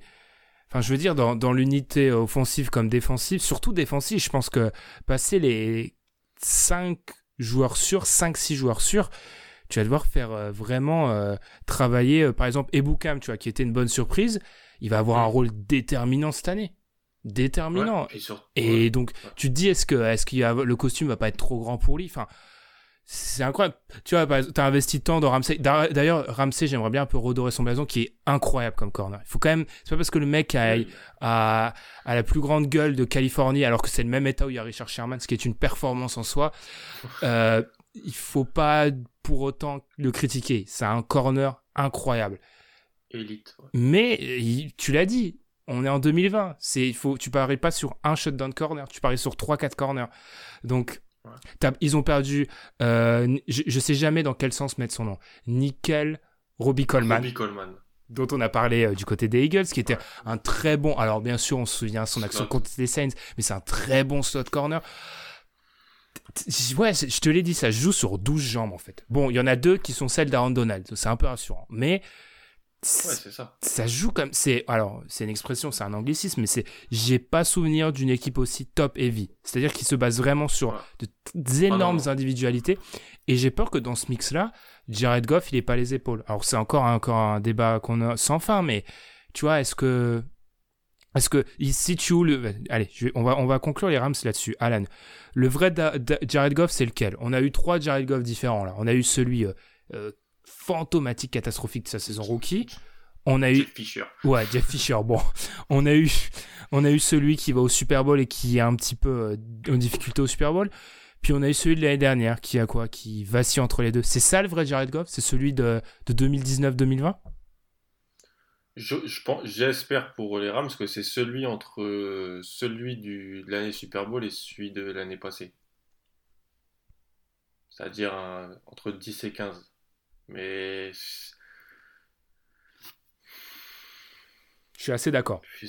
Mais... tu vois, pour, juste pour rebondir, après on termine, ils se, ils se retrouvent dans la situation, ils sont obligés à la free de tenter des paris maintenant. Sur des contrats. Ils sont obligés, genre Leonard Floyd par exemple. Ils sont obligés de du prendre, Tu vois, tu vois, ils sont obligés de prendre des mecs draftés au premier tour qui n'ont pas de second contrat. Et juste sur le talent intrinsèque du mec, obligé de le se dire, bah, il, faut, il faut que ça marche ils n'ont pas l'argent pour faire autre chose et les choix de draft. Donc ils se retrouvent à faire ça. Et ça peut poser problème. Hmm. Après, après avoir, il y, a du talent. Il y a quand même Madvé, faut pas le mettre, euh, faut pas le jeter, euh, tu vois, faut pas le jeter dans les égouts. Hein. C'est quand même le mec. Euh, moi, je, je, vends, je, je vends tout ce que j'ai. Non, j'ai Greg Roman, je vais pas me plaindre, mais c'est quand même, c'est quand même un play caller incroyable. Mais c'est vrai que tu te dis, là, là c'est limite j'ai l'impression que les Rams, par les deux euh, terrain, coaching, c'est en leur défaveur parce que c'est au-dessus le problème qui s'est posé. C'est le, c'est le front office, en fait, qui a un petit peu, euh, qui a pas géré, tu vois. Gestion, hmm. C'est, c'est à ce niveau-là. Et ils sont dans la division la plus dure. Ils seraient pas dans cette division-là. Ah tiens, Alan, je vais, je vais t'obliger à. Et là, euh, tout ce qui est chronomètre, tout ce qui est temps, on oublie complètement. On est à 1h40, c'est n'importe quoi. On a parlé non-stop de cette euh, NFC West. Allez, maintenant qu'on a parlé des quatre équipes en question, tu me classes, et je te mets sur le grill là, tu me classes pour la saison prochaine 49ers, Seahawks, Rams, Cardinals. Seahawks, 49ers, Rams, Cardinals. Euh, je vais garder les 40... Ah, c'est dur. 49ers, Seahawks, Hmm, Cardinals Rams. Je suis vraiment pas fan des Rams. Je suis vraiment du, vraiment du mal. Genre, je suis vraiment. Parce que même, tu vois, il y avait toujours cet espoir avec les Rams ces dernières années. Tu sais pas ce qui se passait avec Todd Gurley. En fait, c'était une espèce de. un mystère total. Mais tu te disais, ah si Tom Gurley revient l'année où il. Tu vois, où on parle de lui limite comme un MVP, pourquoi pas? T'as même plus cet, espoir là où tu peux t'accrocher. Donc ça. Non, ça devient, ça devient quand même extrêmement compliqué. On finit ce, ce bal des, des poursuivants Allez, on va partir du côté des, allez, des Vikings, tiens, des Vikings. Alan, alors, on se souvient pour les, quelques personnes qui ont écouté notre, notre mock draft que j'étais quand même un, GM temporaire atterré des Vikings, avec une équipe avec beaucoup, que estimé quand même avec beaucoup de besoins. Euh, T'en as pensé quoi globalement de leur intersaison? Est-ce que pour toi, ils peuvent, euh, une équipe qui est quand même constante, hein, toujours bien placée ces dernières années, est-ce que euh, ils sont si loin de ça de, faire le, petit run? Est-ce que Dalvin Cook va jouer? Ah non, mais ça c'est, ça c'est, ça c'est pour toi qui est le, le, le président du syndicat anti-running back, c'est quand même. Non mais on va s'arrêter deux minutes sur ça. Je, c'est le, le, ce sera un podcast ultra long. Alan, comment, quand tu as vu ce qui a pu se passer du côté des Chargers, quand il y a eu un hold-out, tu peux te dire en pleine pandémie, en pleine pandémie, je vais faire un hold-out alors que je suis un running back qui a fait certes une grosse saison, mais qui est tout le temps blessé. Moi, c'est, c'est à croire si ces mecs-là n'écoutent pas leur agent. Mmh. Ah non, mais c'est. Là, c'est même pas un running back ou pas, ou pas c'est juste. Euh, qu'est-ce qu'il fait? Dans, tout, dans, dans, dans, tous les cas, dans, tous les cas, il joue une position qui est dévaluée financièrement. Dans tous les cas, il n'aura pas énormément d'argent par rapport à ce qu'il vaut vraiment. Parce qu'il en vaut de l'argent, c'est un très bon joueur. Hein. Mais je sais pas. Je sais pas ce qu'il fait. Et surtout, euh, c'est un excellent running back, je, sais, mais l'année passée, quand ils avaient les deux, autres à sa place, l'attaque, elle allait très bien aussi. Hein. Et je, crois, pense pas que les Vikings vont, vont craquer. Hein. Donc, euh, euh, Gary Kubiak, il a réussi à faire de Justin Forsett un pro bowler. Ah ouais, ouais, ça. Tour de force. Voilà, tour de force, on s'en rappelle. Bref, euh, effectif, effectif qui, à cause de l'investissement énorme sur euh, Kirk Cousins, du contrat un peu raté sur Xavier Rhodes, qui n'est plus dans l'effectif d'ailleurs, et des, du fait qu'Anthony Barr a décidé de pas aller aux Jets mais de revenir aux Vikings, et ben effectif qui a dû se réinventer parce que pas, pas assez d'argent en fait. Mm. Donc euh, bye, bye, bye Trey Waynes. Euh, bye bye Mackenzie Alexander. Je passe juste ça parce que j'adore Mackenzie Alexander. Ouais, les deux ont été à Cincinnati d'ailleurs. Mackenzie Alexander, bye bye euh, Everson Griffin, bye bye Stephen Diggs. Mm. Parce que euh, voilà. Et donc, on se retrouve. Anthony Harris, le tag, qu'est-ce qui va se passer avec lui? Un très bon safety. Avec Harrison Smith, peut-être peut-être un des tout meilleurs tandems de la, de la ligue à cette position-là. Ils ont drafté trois corners assez tôt, un receveur pour remplacer Stephen Diggs. Il faut tout de suite que ça marche. Kevin Stefanski, le play caller qui part, même si, comme l'avait dit Mike Zimmer, l'ombre de Gary Kubiak était très présente dans les jeux appelés par Kevin Stefanski. C'est Kubiak maintenant qui, récupère un peu les, les, rênes. Moi, je pense que en termes d'effectifs valeur, en valeur intrinsèque, ce sera moins bon que l'année passée qu'il y a deux ans. Euh, Là, ils étaient sur, une, sur trois ans où, franchement, ils étaient avec un effectif très blindé. Et là, ils ont perdu des mecs quand même. Bah, il, pariait, il paraît quand même beaucoup sur la production de leurs jeunes joueurs.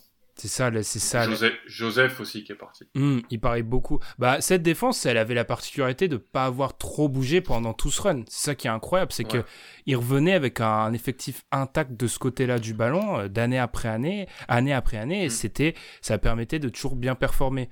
Bien sûr, Zimmer, c'est Zimmer, donc il a sélectionné des corner hauts. Moi, je sais pas. J'ai l'impression. Alors, on va prendre, on va continuer. Je sais pas pourquoi. Je comptais, je, je comptais pas faire ça, mais on va continuer sur la métaphore euh, cycliste. J'ai l'impression que pour moi, les Vikings, ils sont dans ce groupe des poursuivants, mais ils sont au taquet. C'est-à-dire qu'ils sont pas en mesure de placer une attaque. Ils sont juste, euh, si je, en fait, si j'explique un peu ma métaphore, c'est que ils avaient des trous. Ils, ils, y ont répondu à travers la draft en investissant, investissant énormément avec la draft. Mais le problème, c'est que la draft, ça paye pas maintenant ça va pas payer en année 1.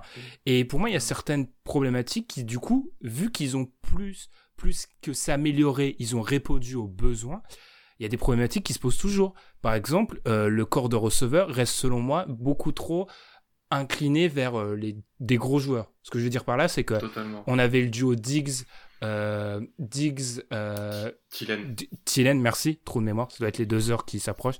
Diggs, Tillen. Maintenant, on est sur un Tillian Jefferson. On espère pour les fans des Vikings que Jefferson pourra ne serait-ce qu'être 50% de ce que pouvait être Stephen Diggs. Mais il reste sur la, la question de qui derrière. En plus, si t'as. Ouais, qui est le troisième Si t'as euh, Davin Cook qui fait son hold-out.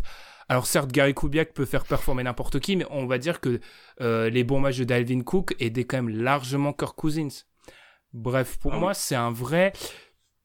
J'ai. On va dire que c'est une équipe. Pour moi, elle va faire entre. euh, Elle va faire. euh, allez. Elle va être entre 6 et 9. Et j'ai extrêmement de mal à la voir plus bas ou plus haut. Je, suis- je suis d'accord. Trop de trous dans l'effectif et Zimmer va coacher super bien ces mecs-là, ces jeunes, mais ça sera pas assez en fait, tout de suite. Hmm. Ça sera pas assez tout de suite pour moi. Donc ça sera. C'est-à-dire que ils ont perdu leurs trois corners euh, titulaires. C'est incroyable ça. Et aussi, euh, je sais que c'est un joueur que j'aime beaucoup, qui est pas très connu, Jereon Curse, qui était un gros safety pour euh, s'occuper des gros tight ends. Ils l'ont plus. Euh, il est à Détroit.